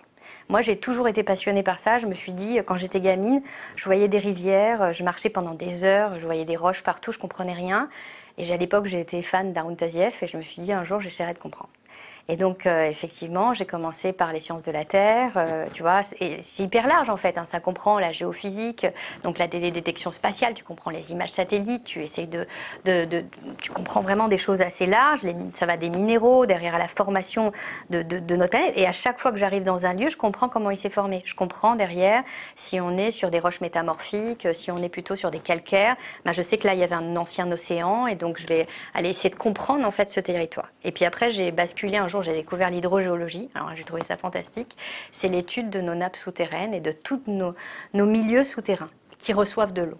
Alors là, j'ai trouvé ça extraordinaire. Et puis, j'ai été un peu plus loin et je me suis. Euh, euh, j'ai fait un, DEA à l'ENGREF euh. C'est de l'hydrologie, en fait, c'est-à-dire que c'est vraiment des, des, sciences de l'eau dans l'environnement continental. C'est-à-dire que c'est l'eau qui est au-dessus, c'est pas l'eau qui est au-dessous. Et d'ailleurs, je n'ai jamais compris pourquoi on avait les hydrogéologues d'un côté et les hydrologues de l'autre. Moi, j'ai l'impression d'être un peu les deux parce que je me suis formée sur les deux. Et surtout, l'eau, elle passe dessous, elle vient dessus. Et c'est là où j'ai découvert surtout qu'en fin de compte, le système scientifique était clos. Et moi, je ne peux pas avoir des barrières, donc je me balade. Donc en fait, j'ai fini par faire mon doctorat. Je l'ai commencé en hydrologie et je l'ai fini par le valider en psychosociologie des organisations et en hydrologie. Grand désespoir de mon directeur de thèse qui me disait Mais tu es une scientifique, qu'est-ce que tu fais à lire des bouquins de psycho? Bah, Moi, je pense que ça me passionne parce que si tu n'as pas la clé de l'humain, tu passes complètement à côté d'une clé de lecture de ce qu'on peut faire. Et donc, pour revenir, sur ce que je te disais, ce marketing émotionnel fait que on a joué dans un sens et peut-être qu'on peut, l'utiliser pour jouer dans l'autre sens. C'est-à-dire faire du marketing, par exemple, pour rendre la viande has-been ben, pour, pour transformer le système. C'est-à-dire que Aujourd'hui, tu te sens à la hauteur parce que tu as refait ton nez, que tu as une super, euh, as des super ongles, enfin je parle pour une nana, euh, que derrière tu as, un super maquillage, que tout est parfait, que tu as acheté les derniers trucs, etc. Euh, c'est magnifique que tu, que tu portes sur toi, que tu es une, une pub ambulante sur toi-même. Et en plus, tout le monde le voit. Donc en fait, Fan sandwich. Donc bah, sans doute, ouais, mais ça, te met, ça te donne le sentiment d'être à la hauteur par rapport aux autres le sentiment de pouvoir être aimé. Donc en fin de compte, ça vient combattre des peurs. Et je crois que demain, on pourra peut-être, si on réussit euh, ce, coup, mais ça va être compliqué, mais on peut essayer, il faut qu'on réussisse à comprendre qu'on est à la hauteur à partir du moment où on est courageux, qu'on est courageux dans ses actions, et que ces actions, ça passe partout. par tout son système. Et, notre premier pouvoir, c'est notre porte-monnaie. Alors, je t'arrête. Et alors, c'est dommage, je t'ai arrêté au bon moment. Donc, le, porte-monnaie. Donc, voter avec le porte-monnaie, c'est ça? Ouais. Ok. Je pense que c'est la solution. Alors, moi, je te cache. il faut de la conscience. Je te cache tes rêves. D'accord ouais. Donc, euh, ce grand jour de prise de conscience où tout le monde aura la main sur le cœur, on se fera des bisous, il n'y aura plus de guerre sur Terre et que tout le monde mangera sa faim, qu'il n'y aura plus de gens euh, qui dorment dans la rue, que les femmes s'arrêteront de se faire tabasser, qu'il n'y aura plus de burqa partout. Et bon, ce jour-là n'arrivera pas. Donc, Emma, ça sert à rien. Moi, je te pose une question en tant qu'hydrogéologue. Euh, on fait comment pour s'organiser quand il n'y a plus de flotte, que les gens se tapent sur la gueule, que le pouvoir politique est complètement dépassé, que les policiers payés 4000 balles pour qu'ils continuent de taper sur les manifestants, bah, ils comprennent qu'eux aussi ils vont être pris dans le, dans le problème. Tu ferais quoi dans ces cas-là? Genre, grosse canicule, imagine à Paris, et ça proche banlieue. Là, tu commences à avoir des, problèmes d'approvisionnement, euh, et les gens commencent à se taper dessus. Tu fais quoi? Tu arrives, tu fais alors déjà, j'ai pas un coup de baguette magique, mais je vais essayer. Euh, manger du tofu. La première chose que je ferais, euh, c'est peut-être de m'appuyer euh, sur un arbre. C'est-à-dire qu'il n'y a pas mieux qu'un arbre derrière pour et de, de, de... Je sais pas si tu l'as lu, j'ai relu il n'y a pas longtemps le, bouquin de Giono, L'homme qui plantait des arbres. Je trouvais que c'était tellement merveilleux, mais en fait, on peut tellement faire, on peut tellement planter de graines à notre échelle que je me dis que effectivement, j'essaierai d'avoir sans doute un jardin ou un potager euh, pour m'auto-alimenter au maximum, euh, de faire des réserves, de faire des conserves, euh, derrière d'essayer de, m'entourer de zones arboricoles, enfin voilà, d'essayer de mettre du végétal partout pour essayer de recréer des petits cycles de l'eau. Aujourd'hui, à l'échelle individuelle, on est capable d'avoir des sortes de fontaines derrière où tu puises l'eau atmosphérique. Peut-être que c'est une solution demain pour que les gens aient de l'eau. Euh, c'est une vraie question. Mais en tous les cas, il y a des innovations qui sont en train d'arriver, qui sont intéressantes. Euh, tu vois, il y a des innovations où tu peux avoir ton, toit qui va être peint en blanc, bah, tu vas gagner 10 degrés sur ta baraque et tu vas peut-être pas finir dans un sauna toute ta nuit. Je pense qu'il y, euh, y, a des choses à mettre en place. C'est sûr que à l'échelle individuelle, tu me poses la question, je pense que je peux peut-être réussir à trouver pas mal de solutions. J'étais sur le terrain ces deux dernières semaines et j'ai été voir notamment des zones qui ont été particulièrement touchées par les sécheresses. Et à quelques kilomètres de là, là où on a conservé les forêts, là où on a conservé les sols, là où on n'a pas labouré, là où on a laissé de la matière organique, la nappe, elle était juste là. En fait, euh, derrière, le milieu conserve tout. Et juste à quelques kilomètres de là, tu as une sécheresse gigantesque. Donc en fait, j'essaierai, à mon échelle, de reconstruire un système avec de, avec de la cohérence, avec de la conscience, au moins à ma petite échelle. Voilà ce que j'essaierai de faire. Alors, je, je, je, je sais que derrière, je ne suis pas dans le monde des poupées Barbie et derrière euh, d'un monde utopique. Mais en tous les cas, j'essaierai de réfléchir à un système en, le plus autonome possible pour essayer d'être le plus résiliente possible. Et je garderai le sourire, même si derrière, il y a tout qui s'effondre. Parce que je crois que c'est la seule chose qui nous reste, en fait. Ouais, et puis il y a la poudre au sec aussi, mais c'est un autre problème de... qui n'est pas d'hydrologue. Euh, on a d'autres phénomènes, on voulait euh, en parler avec toi, quand on voit euh, Bangkok se casser la gueule euh, parce qu'ils pompent leur nappe phréatique. Qu'est-ce qui se passe quand la nappe phréatique, elle peut pas se reconstruire? On change de pays? Alors j'aurais tendance à te dire oui et que toutes les études montrent des migrations massives à prévoir. J'ai un peu l'impression, en tous les cas de ce que je vois dans le monde, que les gens sont tellement sous le choc de ce qu'ils voient que tu sais, c'est un peu comme l'histoire de la souris, tu sais, qui a été testée euh, avec son cerveau reptilien et qui soit euh, attaque, euh, soit fuit, soit bouge pas. Tu vois, tu as, trois comportements au niveau du bulbe rachidien dans le cerveau reptilien, chez la souris, mais chez nous aussi. Un peu comme une manifestation. tu en as trois, et en fait, ben en fait, je crois que de ce que je vois, les comportements humains que je vois actuellement, c'est plutôt qu'on bouge pas. On est comme ça. La tétanie émotionnelle. Exactement. En fait, au début, j'ai essayé de commencer à alerter il y a 3-4 ans en disant attendez, on a atteint une température humide qui mélange l'humidité euh, atmosphérique avec la température corporelle qui fait que l'humain ne peut pas tenir plus de 3 heures parce que euh, l'urée à un moment donné ne peut plus s'évacuer et donc le système implose de l'intérieur. Et, euh, et, puis ça, c'était une, je crois que c'était a 3-4 ans. Et puis il y a une autre publication qui est sortie, bah, on l'a trouvé dans 10 points sur Terre. Et puis au fur et à mesure, c'est quelque chose qui évolue. Donc on sait très bien que c'est quelque chose qu'on va vivre de plus en plus. C'est-à-dire que derrière les 50 degrés qu'on a actuellement en Inde, euh, c'est un gap, mais euh, on aura sans doute d'ici 7-8 ans 50 degrés en France parce qu'on a atteint 46 degrés, finalement c'est à 4 degrés près, euh, tu vois, c'est quand même quelque chose qui est, qui est pas très loin. À l'ombre. Oui, à l'ombre. Exactement, au sol, tu es plutôt dans les 60 degrés. Et donc, euh, donc c'est quelque chose qu'on va vivre. Donc, euh, écoute, j'espère, j'espère que peut-être si des politiques nous écoutent, si des gens qui parlent aux politiques nous écoutent, si des gens qui ont des pouvoirs à l'échelle territoriale nous écoutent, qu'il va y avoir une vraie grande prise de conscience sur le fait que ben, le maïs, c'est plus possible. En fait, déjà, il faut être clair, il faut le dire. Il faut sortir de toutes les logiques de lobby et des euh, dizaines de milliers de lobbies euh, qu'on a et qui se cachent derrière euh, la Commission européenne ou nos politiques. Voilà, faut pas dire ça. Et je crois que non, je crois qu'il faut le dire, en fait. Et qu'à un moment donné, il faut juste être factuel, réel, clair et dire qu'à un moment donné, il y a des systèmes qu'on ne peut plus conserver. Mais par contre, tu peux prendre cet agriculteur qui, lui, pour le coup, tu me parlais de femme sandwich, lui, il est pris en sandwich. Hein. Il est pris en sandwich par des agro-industriels qui, finalement, le forcent à faire des choses que lui n'aurait jamais fait. Et lui, il suit finalement un système qui le nourrit, enfin, qui essaye en tous les cas, parce qu'il ne nourrit même pas. C'est même pas rentable la plupart du temps.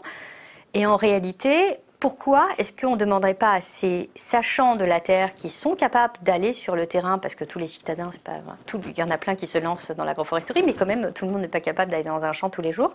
Et eh bien pourquoi on ne lui demanderait pas euh, de euh, justement devenir quelqu'un qui va protéger le fait de capter le carbone? Tant qu'à faire, on capte l'eau aussi, hein, parce que quand tu séquestres le carbone, tu séquestres l'eau aussi. Donc ça résoudrait pas mal de problèmes.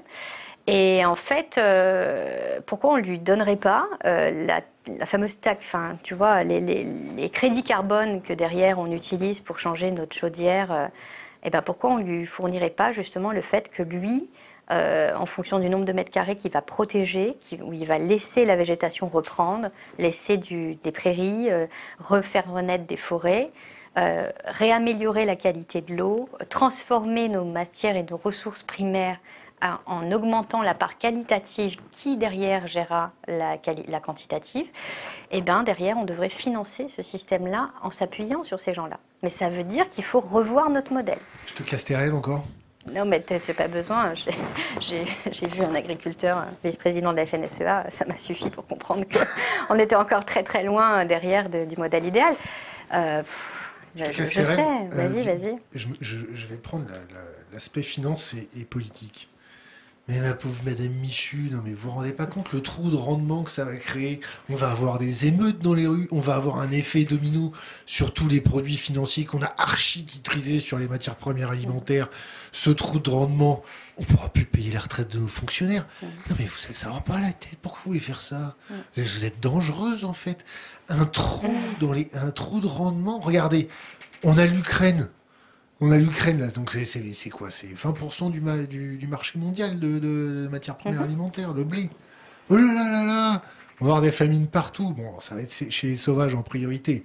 Et ceux qui n'ont pas d'eau de, du robinet, on s'en fout un peu, c'est loin. C'est ce qui va se passer. Écoute, euh, oui et non. J'espère que tu vois des médias comme le tien, et puis euh, je pense que je vois de plus en plus de prise de conscience, euh, notamment chez les journalistes réels, sincères. De, non, de plus en plus, vraiment, je, le vois, d'année en année. Il vaut mieux tard que jamais. Non, hein. vraiment, je, le, je, le, constate régulièrement. Je crois que, en fait,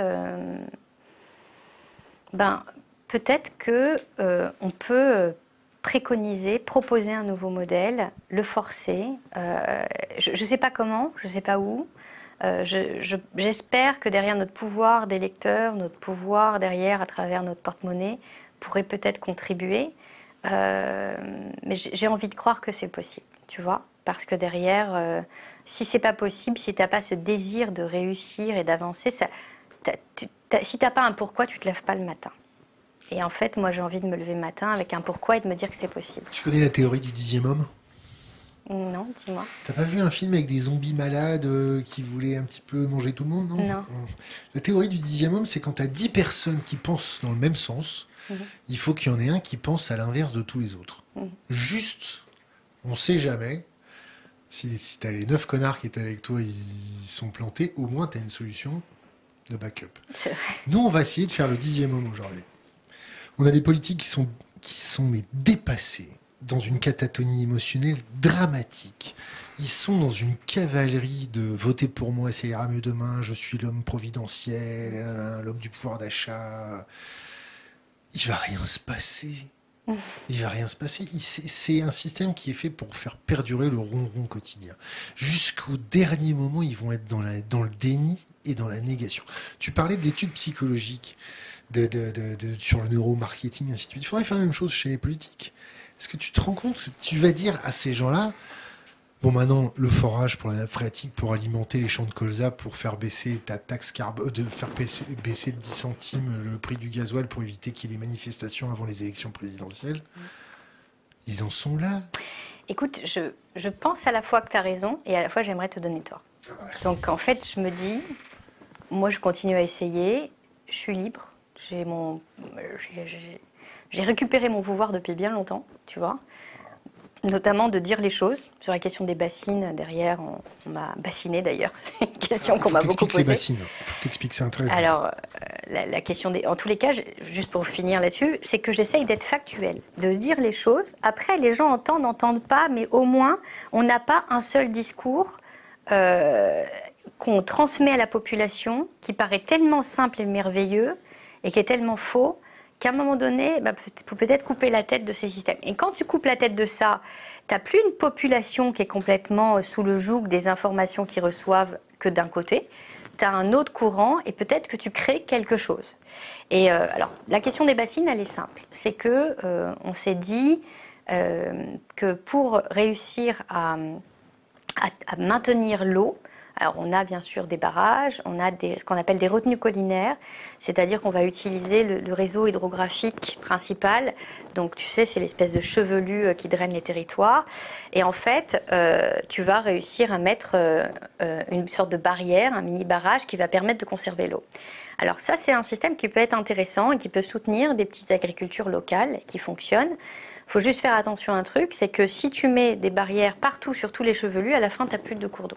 Donc euh, tout, peut être intéressant à condition de le jauger de manière intelligente et équilibrée, déjà. Ça, c'est la première chose, et c'est loin d'être le cas. Euh, deuxième chose, la question des bassines, c'est qu'on va prélever massivement dans l'eau des nappes phréatiques et qu'on va prendre cette eau qu'on va mettre ensuite en surface dans des, dans des bâches PVC d'une quinzaine de piscines olympiques à peu près, l'équivalent, et on va en mettre un peu partout. Et on va considérer qu'il faut remplir cette eau. Alors l'argument qui est donné, c'est on prélève le trop-plein d'hiver pour le conserver pour les agriculteurs l'été. Et sur le principe, c'est assez joli sur la carte postale parce que tu dis mais pourquoi les pauvres derrière ils ont rien l'été? Pourquoi tu leur donnerais pas finalement ce qu'ils ont l'hiver? Dans la réalité, c'est un peu plus compliqué. C'est-à-dire que tu as euh, une eau qui est prélevée massivement dans les nappes, mais cette eau, elle est censée au printemps servir à soutenir le cours d'eau. Et justement, quand le cours d'eau va être à sec, il faut, imaginer que quand tu vois un cours d'eau avec de l'eau et qu'il n'a pas plu, c'est pas l'eau du cours d'eau. En général, c'est l'eau des nappes. Euh, sauf quand il y a des canals dérivatifs, etc. Mais dans la majeure partie, c'est la nappe qui redonne son eau au cours d'eau qu'on n'a plus. Et donc cet équilibre, tu le coupes. Quand tu prélèves massivement dans la nappe, et c'est pas des petites quantités, et que tu la mets en surface, tu vas déjà créer une déconnexion entre la nappe et la rivière. Donc cette déconnexion fait que la rivière va être deux fois plus à sec plus rapidement, avec tout l'écosystème qui y a autour.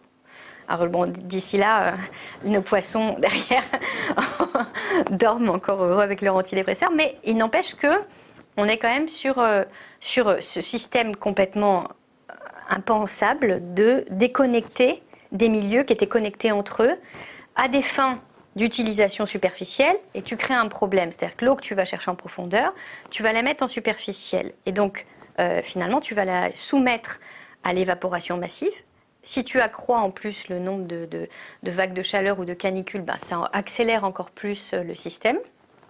Et finalement, si tu accélères le tout, eh ben, à un moment donné, tu perds entre 20 et 40 d'eau, voire parfois plus, d'après certaines études. Les chiffres ne sont pas très clairs dessus, mais en tous les cas, à un moment donné, c'est mathématique. Tu mets de l'eau en, superficie, euh, elle s'évapore à partir d'une certaine température. Et donc, la question, c'est pourquoi à ce moment-là, on ne conserverait pas cette eau dans les nappes? Et on continuerait à prélever dans les nappes.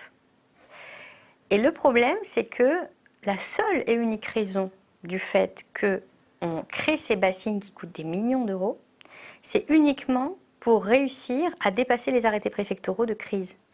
Parce que quand on est en arrêté préfectoral de crise, qu'est-ce qui se passe? Eh bien, on arrête l'irrigation, sauf pour ceux qui ont une bassine. Donc, en fin de compte, tu crées des privilégiés. Tous les autres, ils n'ont plus le droit d'irriguer. Et en plus, tous les autres, eux, ils n'avaient pas euh, les moyens derrière de se connecter à cette bassine. C'est-à-dire que tous les autres à l'échelle du bassin versant, parce qu'un bassin versant, c'est important, c'est-à-dire que tu as enlevé le niveau de la nappe pour tout le monde, tous ceux qui sont sur cette nappe. Et des fois, les nappes sont quand même super importantes. Et en fin de compte, qu'est-ce qui se passe? Tous ceux qui avaient un petit forage euh, derrière peu profond, eh ben en réalité, eux, ils ont plus d'eau deux fois plus vite. Et ça, c'est le modèle californien. Et, brésilien. Et donc, quand on m'a posé la question dernièrement, je disais que je pense que la France, si elle continue comme ça, elle ressemblera à la Californie dans dix ans. Si on continue à mettre des bassines partout, ce qu'on a prévu de faire d'ailleurs, hein, parce que tout le monde s'est collecté en disant il faut travailler sur le changement climatique, il faut adapter l'agriculture au changement climatique, et à la fin, la solution, c'était oh, on va créer des bassines partout. Et donc, en fait, je, crois que derrière, il faut, comprendre que c'est un système qui court à sa perte et qui suit le modèle américain.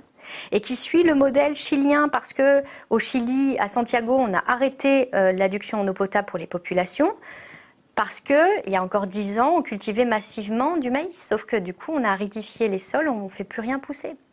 On conserve plus l'eau dans les nappes. Si on ne regarde pas ce qui se passe ailleurs dans la manière dont on a cultivé le maïs partout, on ne comprend pas ce qui va nous arriver chez nous. Et on a peut-être juste un temps d'avance. C'est peut-être euh, ce qui nous rend euh, finalement plus riches que les autres euh, derrière, d'avoir ces années de recul pour pouvoir changer très vite. Donc je me dis, si peut-être qu'on explique les choses comme ça, peut-être qu'on comprendra que c'est pas possible. Et deuxième chose, qui est un énorme mensonge, mais c'est un truc de dingue, comme les gens regardent ça et se disent ah ouais ouais c'est important, c'est que on te dit ah là là il faut il faut vite qu'on prélève cette eau, en fait, parce que sinon, après, elle part dans les rivières et on la perd. C'est-à-dire qu'on ose la donner à l'océan.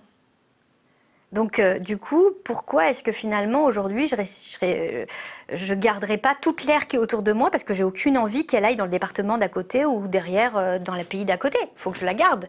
Donc, c'est exactement la même chose.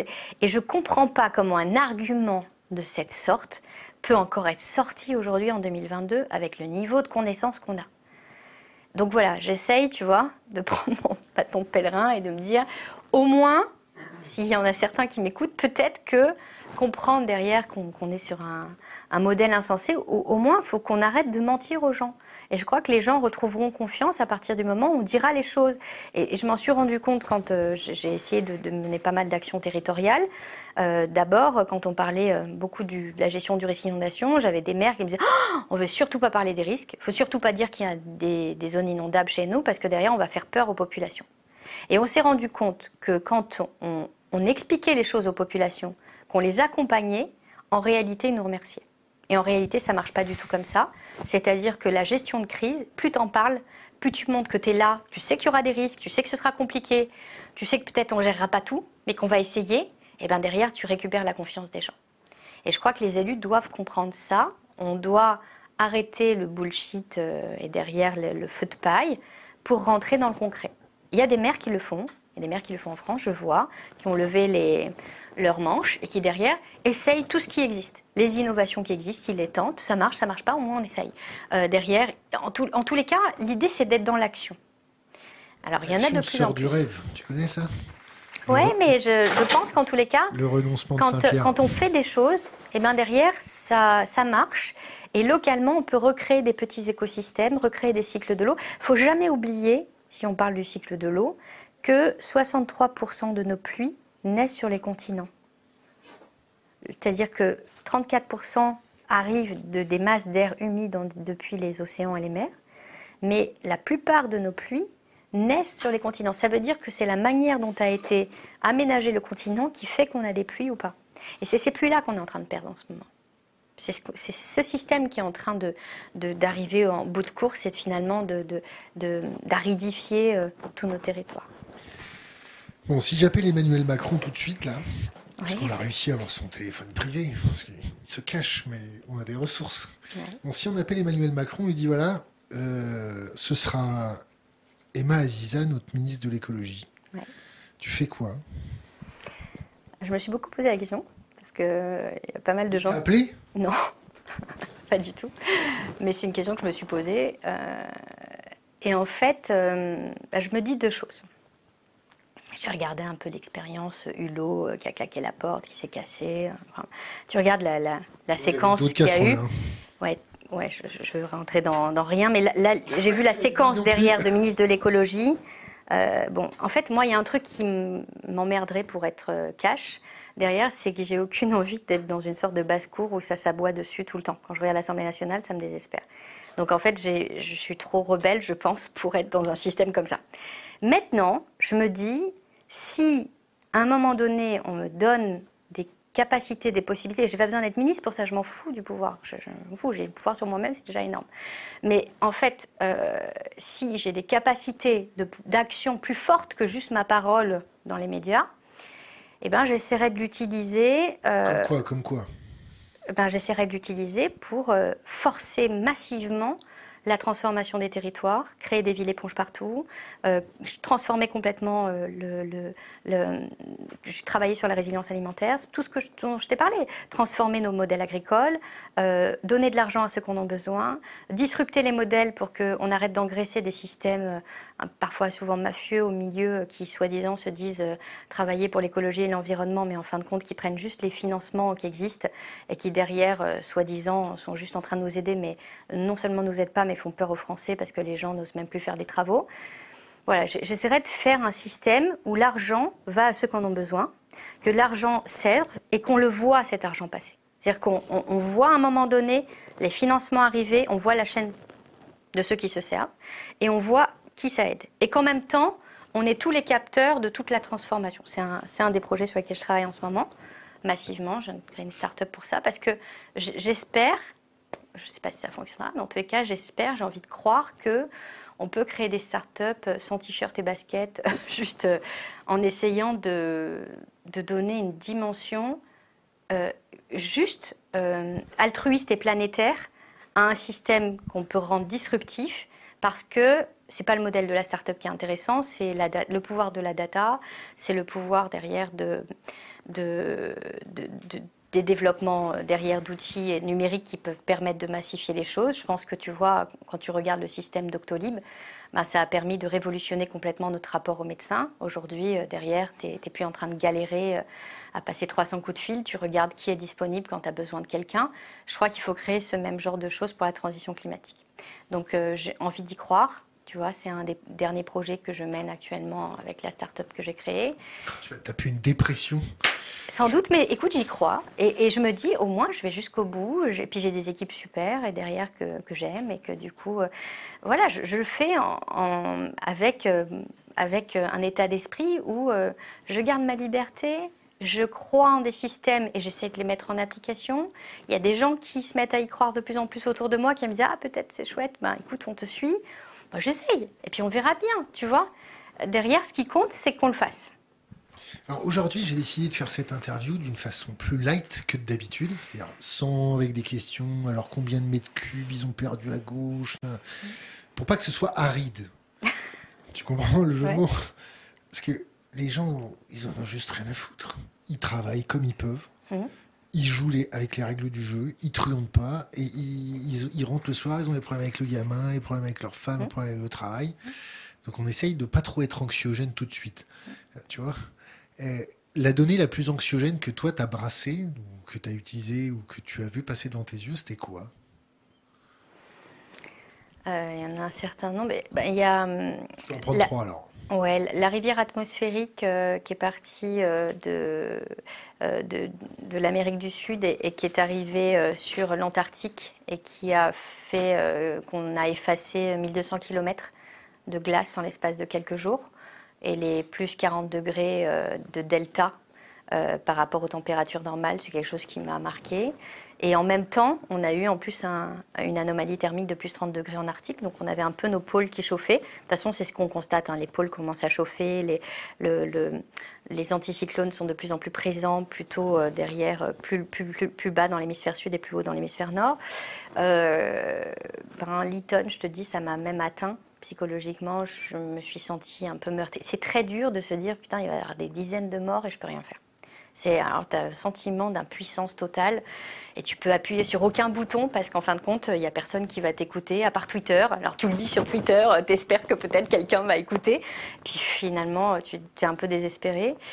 Euh, et puis, ben, ben, moi, je crois que cette année, m'inquiète quand même j'espère que cette année, euh, peut-être, euh, cette somme d'éléments, le fait qu'on n'ait pas de recharge des nappes phréatiques, le fait qu'on ait un dôme de chaleur, on va sans doute vivre des canicules qui vont suivre, euh, peut-être vont nous faire prendre conscience des choses. J'ai l'impression qu'en fait, tu tournes la tête à droite, tu tournes la tête à gauche, il se passe des choses partout, et puis après, tu arrives dans ton quotidien, et tu as tes gamins qui te demandent de t'aider à faire leurs devoirs et tu es dans un autre contexte en fait. Et il faut répondre à ça, il faut répondre au fait qu'ils ont faim. Euh, tu, vois, on rentre après dans une logique et tu peux pas garder à un moment donné euh, psychologiquement euh, être dans un état stable émotionnel derrière en, conservant tout ça. Donc à un moment tu le prends, tu le mets de côté, tu dis ok, je le reprends juste après. La seule chose que ça me donne envie, tout ça, c'est de, continuer à, lire, à comprendre, à faire des, corrélations, à essayer de, derrière d'avoir cette analyse euh, très systémique que j'essaye à chaque fois d'approcher. J'ai toujours l'impression, enfin déjà, j'ai soutenu ma thèse en 2007, tu vois, il y a quand même un certain temps. C'était? Euh, l'optimisation du risque de, de crue éclair en France. Aujourd'hui, c'est plus qu'en France, mais l'optimisation du système tant euh, scientifique, c'est-à-dire hydrométéorologique, que humain c'est-à-dire décisionnel et opérationnel. Comment derrière on gère et on optimise l'alerte, la gestion des vies et euh, derrière cette approche territoriale.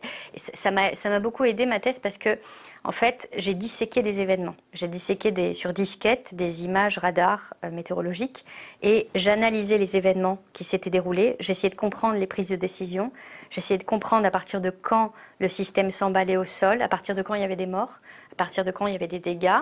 Et j'ai gardé tout le temps cette dynamique dans toutes les analyses que je fais aujourd'hui, où j'essaye de comprendre toutes les corrélations et toutes les couches, toutes les strates qui se mélangent, tant euh, juste les paramètres physico-chimiques que les paramètres humains. Et, j'essaye de faire la jointure entre les deux. Donc je, me dis que la seule chose que je peux faire, et euh, alors c'est une grande névrose sans doute que j'ai, euh, mais derrière j'ai toujours l'impression d'être en retard et de ne pas avoir lu assez, de ne pas avoir lu, euh, parce qu'il y a toujours des, des publics scientifiques qui sortent, il y a toujours des études, il y a toujours des bouquins à l'international, enfin partout, et j'essaye de faire des intercorrélation entre tout pour essayer de, comprendre. Et j'ai l'impression de jamais assez savoir. Et plus tu creuses, plus finalement tu sais pas. Donc ça t'amène tout le temps dans un niveau de frustration. Moi, c'est ce qui se passe pour moi. Mais, mais je continue, tu vois. Je continue avec cette soif de vouloir comprendre, comprendre, comprendre, apprendre. Et de me dire le peu que j'ai compris, j'essaie de le rendre digeste. Et j'essaye d'en parler au grand public. Et je me dis, bon, si déjà j'arrive peut-être à, faire un peu ce travail, déjà j'ai gagné, euh, j'ai gagné ce que je peux faire dans ma vie, quoi, tu vois. C'est déjà pas mal. Question Internet. N'est-ce pas de l'ignorance ou de l'égoïsme d'avoir fait quatre enfants? Ah, ah, sans doute, moi j'ai commencé très jeune, moi. Du coup, euh, j'ai pas toujours fait exprès, hein. mais j'ai assumé tous mes gosses par contre. Euh, bah alors déjà, j'en ai que trois moi vraiment. Il y en a un quatrième que j'élève, mais qui est pas celui que j'ai fabriqué. Mais en tous les cas, j'essaye d'avoir ce niveau de responsabilité. Ah euh, et et bon, euh, je... sans doute, sans doute, bon, ils sont quand même assez euh, âgés pour derrière, euh, j'avais peut-être pas les mêmes niveaux de conscience. Je les ai fait plus tôt, ce qui me permet d'avoir les mains un peu plus libres et pas dans les couches aujourd'hui. mais je, je, crois que c'est compliqué de dire aux gens, moi je vois plein de gens qui me disent j'ai plus envie d'avoir d'enfants dans ce monde-là. Mais en fait, c'est notre humanité qui est en jeu. C'est-à-dire que si à un moment donné, on n'est pas obligé de se reproduire effectivement massivement euh, derrière, de faire des grandes familles, hein, c'est peut-être compliqué. Mais, je crois que derrière, c'est aussi important pour d'essayer de fonder une famille. Ça nous donne du sens, ça nous donne envie de nous lever le matin, euh, ça nous donne euh, ben, de l'amour. Peut-être qu'on en a besoin, c'est peut-être la seule chose qui nous reste. eh ben, je trouve que c'est essentiel. Et, euh, et, je crois que ça nous nourrit. Et euh, je ne sais pas si c'est l'égoïsme, peut-être, euh, mais derrière, moi, en tous les cas, mon cas personnel, j'ai à chaque fois pas fait exprès. Donc en fait, derrière, j'ai juste assumé. mais, mais je suis la plus heureuse du monde. tu, tu, viens de me faire perdre ma question. Désolée. Donc on va en prendre une au hasard. Non, pas celle-là.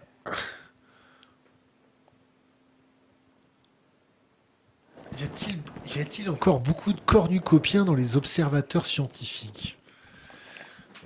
Difficile. Alors écoute, euh, faut peut-être m'expliquer ce qu'est un cornucopien, je ne sais pas. Alors, l'avenir des circuits courts dans la production locale pour la nourriture, pour, la, pour nourrir la population, t'y crois, t'y crois pas? J'y crois, je crois qu'à ça.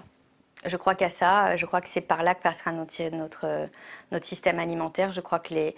En fait, on, on a euh, mis dans un étau nos agriculteurs et si aujourd'hui on les magnifiait, si aujourd'hui on leur donnait du sens, si aujourd'hui on leur permet de nourrir la population proche, moi je sais que je fais beaucoup appel à, des produits paysans locaux tout le temps, et en fin de compte, les gens sont fiers et heureux de pouvoir nous alimenter et de bien nous alimenter. Nous alimenter avec, ils nous rapportent de la santé aussi, ils nous rapportent du respect, c'est-à-dire que c'est un système qui peut marcher, qui peut fonctionner.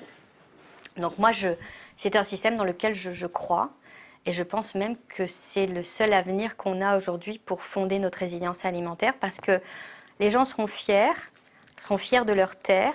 Il n'y aura plus cet antagonisme entre euh, les pro-agri, contre-agri. Euh, je crois qu'il faut arrêter à un moment donné les délires. C'est comme les pro-nucléaires, anti-nucléaires.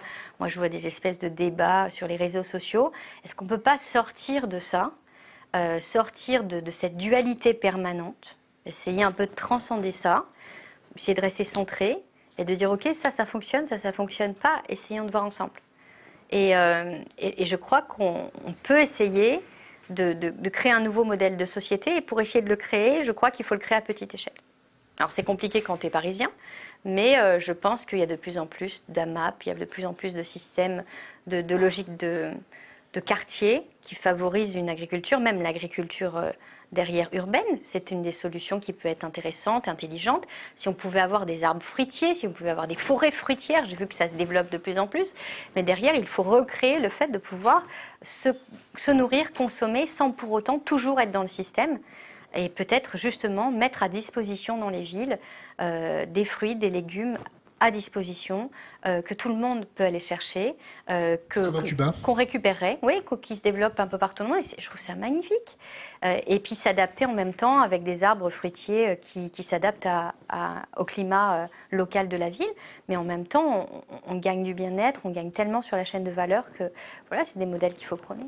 Cornucopien. Un cornucopien est un partisan du cornucopianisme, c'est-à-dire une personne qui estime que les innovations technologiques permettront à l'humanité de subvenir éternellement à ses besoins matériels, eux-mêmes considérés comme une source de progrès et de développement. Mmh, je comprends.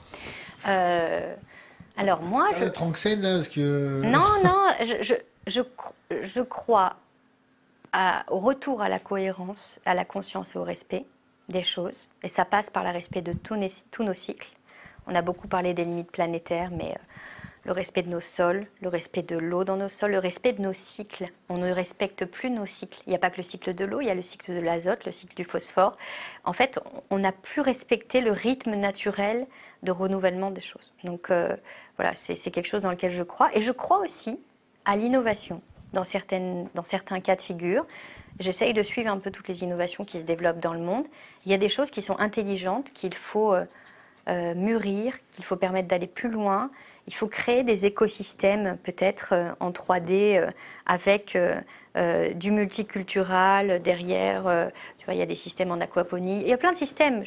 après, à voir ce qui fonctionne, ce qui ne fonctionne pas. Mais en tous les cas, des systèmes qui permettent derrière d'être rentables au sens de je fais vivre une communauté, je lui permets de manger. C'est ça la rentabilité, la vraie rentabilité. Euh, et en même temps, j'agrémente un système vertueux qui permet de protéger tous ces gens-là. Je crois, et, donc, et à la fois, je crois beaucoup dans certaines innovations. Je ne crois pas dans toutes les innovations. J'ai un peu du mal avec euh, le ben, vous inquiétez pas, on prend la Terre, on la dégage et finalement on va sur Mars, ce sera beaucoup mieux. On fait des boules de plastique. là, on vient de se rendre compte qu'il y avait des super séismes sur Mars. Je ne suis pas sûre qu'on soit capable de mieux gérer que chez nous. Il y aura peut-être beaucoup d'autres problèmes. Alors j'ai l'impression qu'il y a eu euh, derrière, euh, je regardais ça il y a 2-3 jours, euh, derrière une activité majeure. alors peut-être je me trompe, mais il me semble que j'ai vu ça. Le champ magnétique martien, il est très faible. Hein. Oui, mais d'activité sismique. Il y, a, eu vraisemblablement une activité forte. Bon, en tous les cas, ce que je veux te dire, c'est que je crois que derrière, avant d'aller chercher ailleurs et de prendre et de jeter, je crois qu'on a un modèle Terre qui est plutôt pas mal quand même, parce que derrière, on a des équilibres plutôt fantastiques quand tu regardes à l'échelle planétaire tu as des paysages qui sont incroyables. Je crois que nos politiques euh, françaises devraient euh, insister sur le, plan, euh, sur le plan géopolitique, sur le fait de mettre des sortes de droits de veto. Je ne sais pas comment ça peut fonctionner parce que je ne suis pas du tout géopolitique et j'ai jamais fait de politique. Donc. Mais en tous les cas, essayer de, de peser de ce qu'ils sont pour euh, essayer d'arrêter ces systèmes massifs de déforestation, euh, ces systèmes qu'on entretient nous, hein, parce que finalement. capable d'arrêter la guerre. Oui, sans doute. Ah, je sais, je sais, je sais. Mais attends, mais je peux pas à un moment donné finir euh, par me dire ça y est, c'est fini, derrière aller me tirer une balle, tu vois. À un moment donné, il faut que j'essaye de trouver des solutions. en tous les cas, je me dis qu'il il y a sans doute certaines innovations qui sont vraiment pertinentes et, après, le reste, c'est beaucoup plus de, des systèmes respectueux qu'il faut recréer. Donc, il faut trouver un équilibre dans tout ça, mais ça veut dire qu'il faut changer le système. Je ne sais pas si on sera capable. Je sais que derrière, c'est le système financier qui domine la planète, et, j'ai beau essayer de leur dire, vous savez, vous, devrez, vous, devrez, vous, devriez vous intéresser aux sécheresses, parce que derrière, vous, ça vous permettrait de comprendre où placer votre argent. Je suis pas sûre qu'ils en aient quelque chose à faire, mais en tous les cas, j'essaye, tu vois. Si, ils en ont à faire. Ils achètent des terrains en Finlande, ils font des bunkers, euh, planqués. Et ah oui, autre chose dans laquelle je crois beaucoup, pour nous, c'est dans la reconversion des terres. La reconversion des terres abîmées, je crois que chaque terre peut avoir une valeur, justement. C'est peut-être cet impact carbone, si tu veux, de séquestration du carbone qui aujourd'hui se mesure et se monnaie. Peut-être que c'est un moyen pour essayer d'aller prendre des terres détruites et d'essayer de prôner le fait euh, de, de, recréer de nouveaux systèmes en équilibre avec les populations locales, donc des systèmes aussi sociaux euh, qui permettent de financer des gens. J'ai envie de, croire que c'est possible. Question à une, ingénieure hydrologue. Ouais. Le nucléaire. Plus chercheur, docteur qu'ingénieur. J'ai lâché l'ingénierie depuis longtemps, mais vas-y. Vas c'est ce que ça veut dire, ingénieur euh, Vas-y, dis-moi. Concepteur d'armes. Ah oui, bah tu vois, je suis pas une ingénieure alors. Du coup, ça fait trop longtemps que derrière, je suis sortie de. Enfin, voilà, je, suis, plus en. Je sais pas ce que je cherche, mais en tous les cas, j'essaye de chercher. Je sais pas ce que je vais trouver non plus, mais on verra. Le nucléaire à côté de notre petite rivière. Euh, qui fait un petit peu des petits nuages blancs avec sa grosse cheminée. Ouais. T'y crois avec le monde qui est en train de se dessiner devant nous?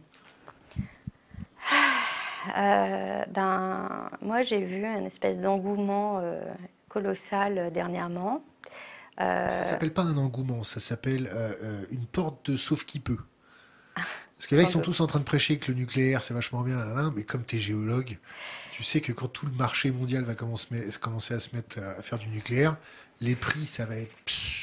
Alors, je, suis surtout hydrologue, et en fait, euh, du coup, je sais surtout qu'aujourd'hui, en tous les cas, s'appuyer sur des systèmes aéro, réfrigérants et derrière des systèmes de cours d'eau, ou bien se positionner en bordure de mer, euh, avec le risque de submersion marine que ça comprend derrière.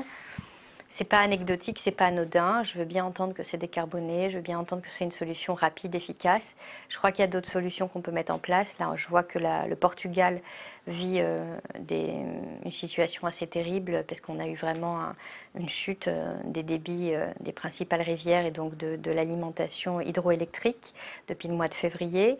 Et eux ont décidé massivement d'investir dans le solaire. Je crois qu'il faut qu'on se réveille un peu. Vu les taux d'ensoleillement et vu euh, le, nombre d'anticyclones qu'on a, euh, ce serait peut-être pas mal d'investir dans le solaire et dans l'éolien dans certains couloirs de vent parce que en mer du Nord il n'y a pas eu de a pas eu de vent l'année dernière donc les éoliennes offshore n'ont pas fonctionné pour les Pays-Bas, donc ça a demandé aux Pays-Bas ensuite d'aller euh, chercher son énergie. Ben, finalement, je suis sur du gaz naturel liquéfié au Qatar. Donc je crois qu'il faut regarder tout ça. Il faut regarder tout ça parce qu'on comprend aussi une géopolitique qui est assez intéressante. Je te donne un autre exemple que je, trouve assez intéressant, c'est la Chine l'année dernière. La Chine avec une de ses pires sécheresses historiques euh, dans le sud de la Chine. Et, en fait, euh, tous ces systèmes euh, énergétiques se sont écroulés en chaîne. Et elle aussi a fini par aller chercher du gaz liquéfié naturel dans les grands méthaniers qataris. Et je crois que la Chine aurait tout intérêt à avoir des gazoducs changer d'orientation et aller vers eux, parce que du coup, ils se sont retrouvés à devoir fermer deux jours par semaine leur usine et que dans leur pleine croissance permanente, ils ne peuvent pas se le permettre. Et donc, en fait, il y a des choses qui sont en train de se jouer là. J'espère qu'on sera assez lucide pour regarder ce qui se passe et pour comprendre que, effectivement, euh, là, il y, a, quelque chose qui peut se jouer ici. Et nous, euh, bah, il va falloir réfléchir très vite à, peut-être d'autres solutions.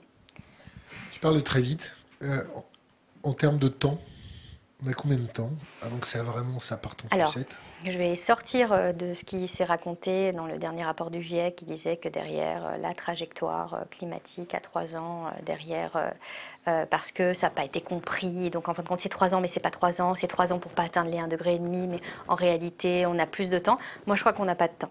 Je crois qu'il faut agir maintenant.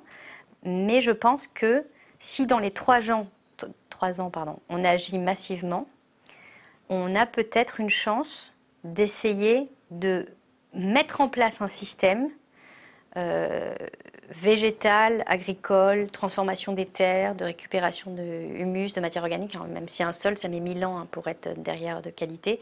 On est en train de perdre nos sols massivement. Toutes les études le montrent. On, a de l'érosion. Enfin bon, je ne vais pas rentrer dans les trucs angoissants parce que je crois qu'on a déjà fait le tour d'un panel euh, assez clair.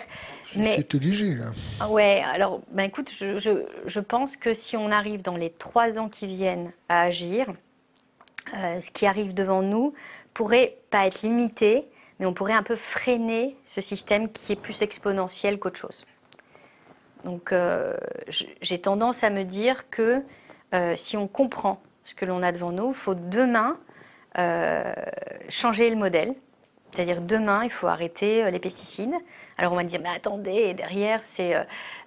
comment on appelle ça? C'est la la production alimentaire de la France, derrière on est la, souveraineté alimentaire. On maintient la souveraineté alimentaire, c'est ce qui est quand même euh, euh, souvent évoqué. Non, c'est pas vrai. On, soutient le fait de nourrir du bétail. Bah, peut-être qu'on devrait soutenir le fait de nous nourrir nous. Tu parles des populations françaises là, le bétail? Oui. non, non, je parle. je pense que derrière, on devrait nous nourrir, nous, nourrir avant tout nous. Mais cette souveraineté alimentaire, en entretenant ce modèle agricole, euh, il est terrible, il court à notre perte et derrière, il a été exploité partout, là où aujourd'hui on a de l'aridité massive. Il faut jamais oublier que le croissant fertile, le Tigre et le Frat, toute la péninsule arabique, c'était euh, des zones luxuriantes où on a démarré une agriculture très tôt. On a été chercher en profondeur euh, des eaux salées, avec un peu de cyanure au passage souvent, et qui derrière ont modifié la qualité des sols et ont aridifié au fur et à mesure les territoires. Alors ça, on a eu le temps, on a 1000, 2000, 3000 ans pour voir cette aridification qui s'est mise en place. là, vu l'accélération du système, on, est de toutes les façons sur quelque chose qui est en train de se jouer beaucoup plus rapidement en termes de dynamique. Et donc, euh, donc du coup, ce qui est clair, c'est que ces systèmes peuvent plus continuer, en fait. Aujourd'hui, on irrigue les vignes on irrigue les vignes qui sont. En France, non? Non, non, pas du tout. Euh, ah derrière, on a trouvé ce super moyen. On a pris un canal euh, derrière. On s'est dit ah génial. Derrière, on peut récupérer de l'eau. Et donc, bah, on va arrêter de, finalement euh, de s'emmerder, j'ai envie de dire, avec ces problèmes qu'on avait derrière de sécheresse. On a trouvé une solution. Le problème, c'est que les vignes deviennent feignantes, les, les, racines remontent, et donc en fin de compte, on se retrouve avec un système qui est à bout de souffle. Et on a créé l'inverse de la résilience. On a créé de la vulnérabilité. Si demain, on n'a plus cette adduction par l'eau de ce canal, et ben demain, euh, derrière, les vignes meurent direct parce qu'elles ne tiennent pas. Donc voilà, je crois que c'est un peu cette petite vigne, elle est à l'image de nos systèmes suralimentés par, euh, par de l'irrigation permanente de nos systèmes. Et, voilà, si on arrête peut-être d'irriguer, on va peut-être mettre nos racines un peu plus profondément sur l'essentiel et peut-être qu'on n'aura plus besoin de, ce qui paraît superflu. Quand un, PDG d'une très grosse boîte suisse dit euh, Bon, alors l'eau gratuite, maintenant c'est terminé, que ce soit privatisé, c'est pas un bien public. Euh, tu as entendu ce genre de déclaration, non? T'as pas vu passer ce truc-là? Ah, J'ai suivi euh, la question de l'eau en bourse euh, californienne déjà, donc de la financiarisation de l'eau, qui est une vraie question. C'est intéressant comment tout ce que tous nos éléments deviennent monétisables. Bientôt, demain, c'est l'air qu'on respire, qu'on nous fera payer, sans doute. Qu'est-ce que tu veux que je te dise de plus? Que derrière, il n'y a, a aucune cohérence. Je crois que derrière, euh, bah, je sais, derrière qu'on a un système sur lequel euh, on, s'appuie toujours un peu plus sur le fait de monétariser euh, un, équilibre qui est là et on va le prendre, on va se l'approprier, on va se dire qu'il est à nous et on va oublier complètement la, réalité du vivant, du monde. Il y a plus qu'un qui le disent plus que moi. Hein, derrière, je ne suis pas spécialisée en biodiversité, mais quand tu vois ces effondrements massifs, à un moment donné, il faut comprendre, c'est qu'à la fin, c'est comme à la TVA. Hein. On est au bout de la chaîne. Hein. C'est nous qui payons. C'est pareil. Est-ce que tu as vu le film euh, euh, là où la planète s'arrêtera? C'est ça le nom du film? Ah, écoute, euh, là, ça devient angoissant, le titre que tu me cites. non, je ne l'ai pas vu. Je regarde quasiment jamais la télé et je regarde pas de films. Je fais lire des livres ou des publications donc, ou des thèses, mais je... dis-moi. ça va me revenir. La communauté va m'envoyer ça. Un film avec Keanu Reeves. Où j'écoute des podcasts. Ouais, je te le conseille, ça va venir. Bon, tu n'as pas vu le film, donc ça, ça va pas t'arranger beaucoup. Et donc la, la marchandisation, tu m'as compris oui. Et ça, c'est éclusé. Est-ce que tu penses que l'aquifère du Tchad va créer des problèmes euh, avec les pays locaux? Est-ce qu'on va encore se, se voir euh, encore avec des guerres de l'eau? Alors, pour le moment... le jour où la Terre s'arrêtera Pour le moment, ça se joue par dissuasion. Euh, c'est-à-dire que c'est souvent le pays le plus fort qui dissuade l'autre de vouloir demander un peu trop d'eau. C'est le cas entre l'Égypte et l'Éthiopie, par exemple. Tu vois, l'Éthiopie a beaucoup d'eau, elle est à l'amont du bassin. L'Égypte est en bas, mais l'Égypte est un peu plus forte et un peu plus armée que l'Éthiopie. Donc, euh, du coup, maintenant que l'Éthiopie euh, manque d'eau, bah, ils ont envie de garder leur eau pour eux. Mais on leur fait comprendre que cette eau-là, euh, normalement, elle a été prévue pour l'aval. Donc, pour le moment, ça se joue quand même plutôt dans des solutions diplomatiques. Pas toujours, pas toujours, mais en tous les cas, la solution diplomatique, elle est très simple, c'est le plus fort qui gagne. C'est très simple.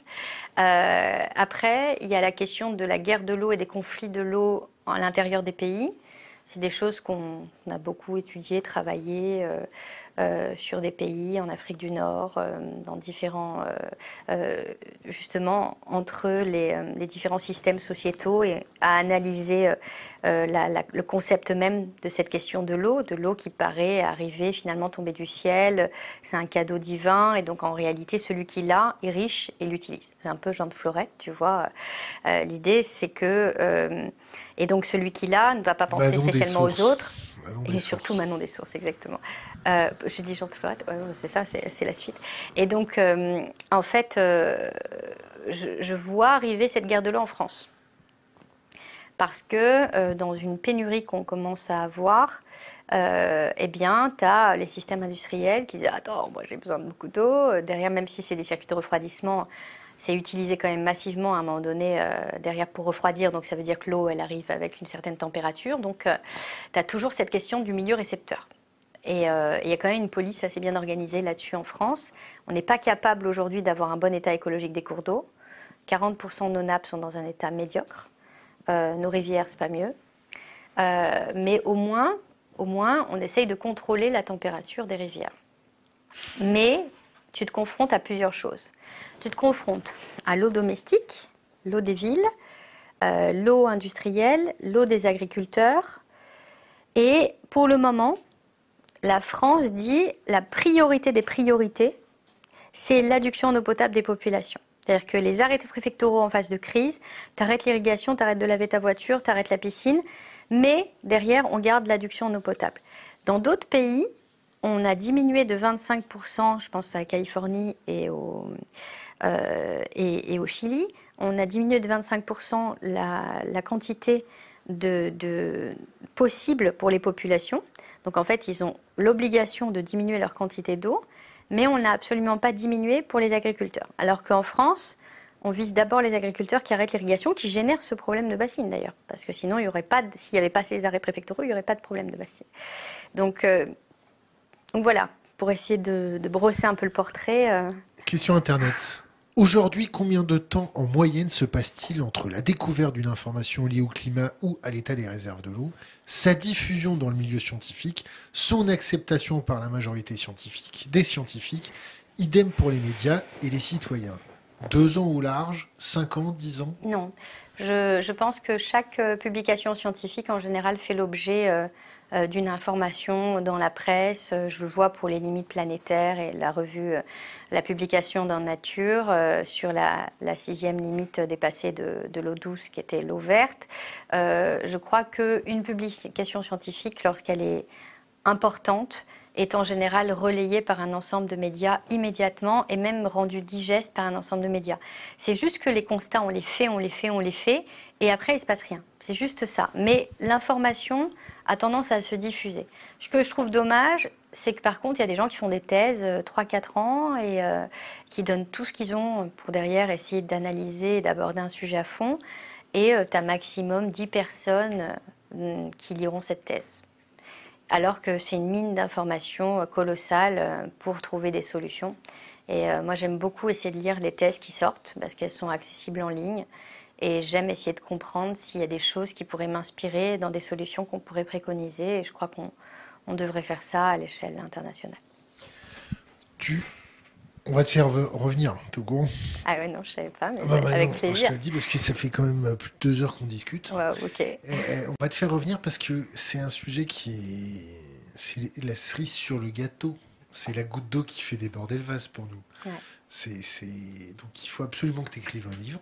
Ben, je suis en train, je suis en train, mais euh, j'ai tellement passé de temps sur le terrain que je n'ai pas eu le temps. Ben, c'est les meilleurs bouquins en général. Donc le, tu, tu, vas revenir euh, nous refaire un topo plus en détail sur les pesticides, qu'est-ce qu'il y a dans l'eau, qu'est-ce qui nous... Et tout un, tout un, tas de choses. On va te poser encore deux, trois questions avant de te relâcher. On va se boire une bière. Ouais. Euh, quel impact du confinement sur le climat? Est-ce que tu as eu des, des, données passées? Est-ce que le fait qu'on soit tous enfermés, ça a aidé un peu la nature? Bah, on l'a tous vu, hein. on a tous vu des dauphins à Venise, on a tous vu revenir euh, des renards, on ne savait même plus qu'ils existaient euh, derrière des, euh, des sangliers euh, dans les rues. Euh, je crois qu'à un moment donné, le vivant reprend sa place à partir du moment où tu le laisses de l'espace. C'est-à-dire que l'homme a tellement pris toutes les niches écologiques, tous les milieux, qu'il n'y a plus aucun espace pour, pour le reste. tout nous dérange, tout est innuisible. Même une herbe, elle devient mauvaise, alors qu'une herbe, c'est magnifique en fait. elle passe son temps à transpirer l'eau qu'elle a pour essayer de capter le carbone. Enfin, c'est juste un système merveilleux. Et on considère que c'est des mauvaises herbes et on a mis des coups de Roundup partout on pouvait, euh, pour derrière, protéger, assainir. On a enlevé jusqu'à 80% de nos, zones humides en France, c'est-à-dire qu'on a enlevé cette capacité de notre terre à garder l'eau et à permettre ces boucles de rétroaction pour avoir nos pluies. Euh, donc, euh, donc, en fait, on paye d'ailleurs la question du fait qu'on a le changement climatique qui est là, que nous-mêmes on a créé, que nous-mêmes on alimente en local par la manière dont on a aménagé, et en fin de compte, on est tu parlais d'histoire de sandwich, c'est nous qui sommes actuellement en sandwich entre ce qu'on a créé et ce qu'on se prend en plus euh, que les autres ont créé. tu vois, ça, crée une sorte d'inertie. Donc, euh, donc voilà, je ne sais plus quelle était ta question là, ça commence à aller retard. La bière euh, va être nécessaire. Ouais, ouais, t'inquiète. T'as été à Notre-Dame-des-Landes Non. À la ZAD Non. Il faut que tu y ailles. D'accord. question Internet. Peut-on avoir confiance en la potabilité de notre eau? Plutôt oui. Euh, je pense, parce que derrière, je vois comment ça fonctionne et euh, je trouve qu'on a de, de l'eau potable qui est plutôt qualitative. On a des vrais problèmes de réseau, des vrais problèmes de fuite, des vrais problèmes de métaux lourds. On a des systèmes de filtration maintenant à l'échelle locale qui sont de plus en plus diffusés. Il faut qu'en fait on ait cette solution-là pour qu'on arrête d'acheter des bouteilles en plastique parce que c'est pas un système soutenable. Euh, éventuellement garder la qualité de nos eaux thermominérales parce que derrière, c'est ce qui fait aussi la fabrique de la France. Il faut savoir que les eaux minérales aux États-Unis, ce sont des eaux euh, qui sont quasiment distillées. C'est-à-dire que le principe d'une eau de qualité aux États-Unis, c'est qu'elle n'ait rien. Alors que le principe chez nous, c'est qu'elle soit remplie de minéraux, voire même un peu de flore, etc., qui viennent constituer notre microbiote, tu vois. D'ailleurs, parlant de microbiote, c'est bien parce que je vois depuis plusieurs années qu'il prend de l'espace derrière dans la compréhension de ce que l'on est. Euh, si on modifie euh, le microbiote d'une souris euh, avec une autre espèce, on change son caractère, on change sa façon d'être, on change la manière dont elle va stocker ses graisses, etc. C'est intéressant. Et eh ben, peut-être qu'on devrait faire le parallèle d'ailleurs avec nos sols. On est en train d'enlever le microbiote et on est en train de tuer tout partout dans nos sols. Imagine que nous, si on tue notre microbiote, on ne on tiendrait pas une heure. Quoi. Alors que la, la masse d'animaux qu'il y a dans le sol représente je ne sais pas combien de fois plus de ce qu'il y a. Il, y a, il me semble que c'est un quart euh, des espèces planétaires qui sont dans nos sols.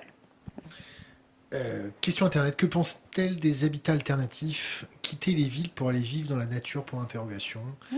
Euh, à condition de ne pas pourrir la nature, euh, ça peut être des solutions qui peuvent être magnifiques. Si on déporte le problème avec nos modes de fonctionnement ailleurs, je ne suis pas sûre qu'on réussisse à, à, résoudre un problème, mais que derrière, on en crée d'autres. Donc euh, si on est dans, dans ce respect, dans cette logique, effectivement, plus on va se connecter à la nature, plus on sera résilient.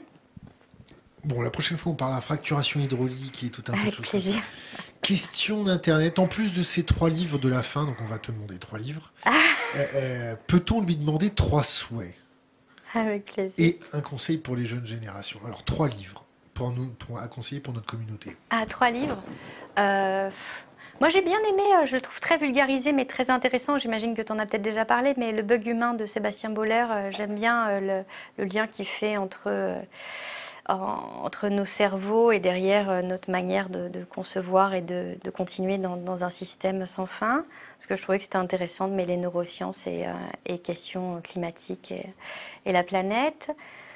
Trois livres. Euh, j'aurais tendance à conseiller peut-être le livre de Daniel Zimmer qui parle de l'empreinte eau. Moi, il m'a beaucoup nourri parce que derrière, ça m'a permis de comprendre encore un peu plus en profondeur euh, la manière dont se cache euh, la question de l'eau.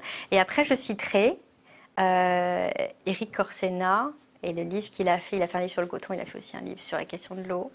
Et, c'est un classique, mais je le trouve assez merveilleux parce que du coup, on, a un voyage dans le monde et, et ça nous permet de voir finalement comment est géré notre eau. et j'aime beaucoup son passage sur la question australienne c'est intéressant de regarder la manière dont à un moment donné il prend du recul, il regarde des grands ronds comme ça autour des cours d'eau euh, sur les cartes en Australie. Ça me fait penser à nos bassines.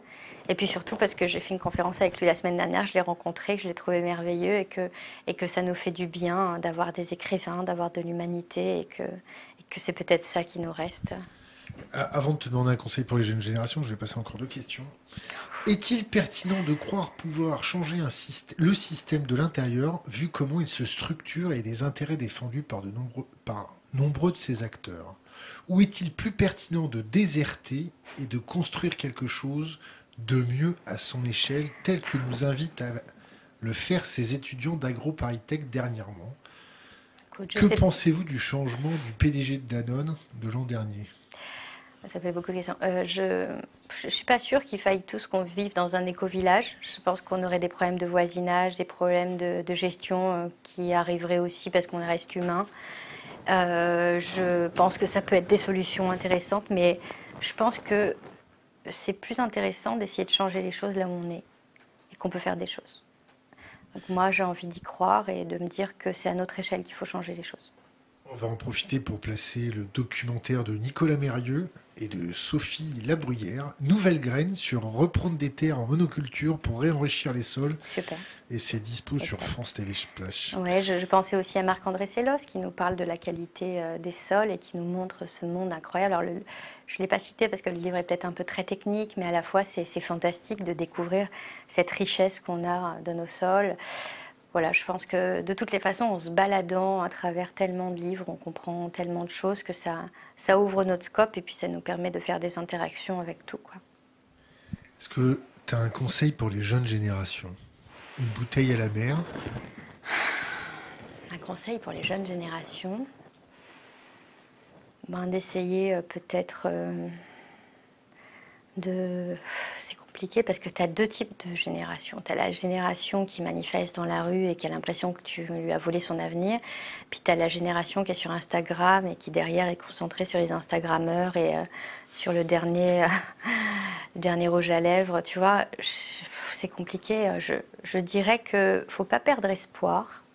Il faut rester dans ce. Il faut essayer que chacun peut-être ça. Il faudrait essayer que chacun trouve son pourquoi, parce qu'on a tous, on peut tous trouver un pourquoi. À un moment donné, on se lève le matin. Euh, et si on ne l'a pas, c'est important de le chercher, parce que quand on le trouve, ça nous donne ce désir de nous lever, d'avancer, ça nous donne du sens. Et peu importe où on va, ça ne nous appartient pas où on va. La seule chose qui nous appartient, c'est nous. Et donc, j'essaierai de, dire à cette jeunesse que euh, il faut lâcher euh, toutes les peurs de ces adultes, toutes ces, tous ces systèmes d'oppression. On, nous a mis dans des cases, dans des modèles, derrière, partout, pour tout, que ce soit nous, que ce soit le maïs. Tout ce que l'on a construit a été construit sur un monomodèle. J'ai l'impression qu'on a fait des monocultures.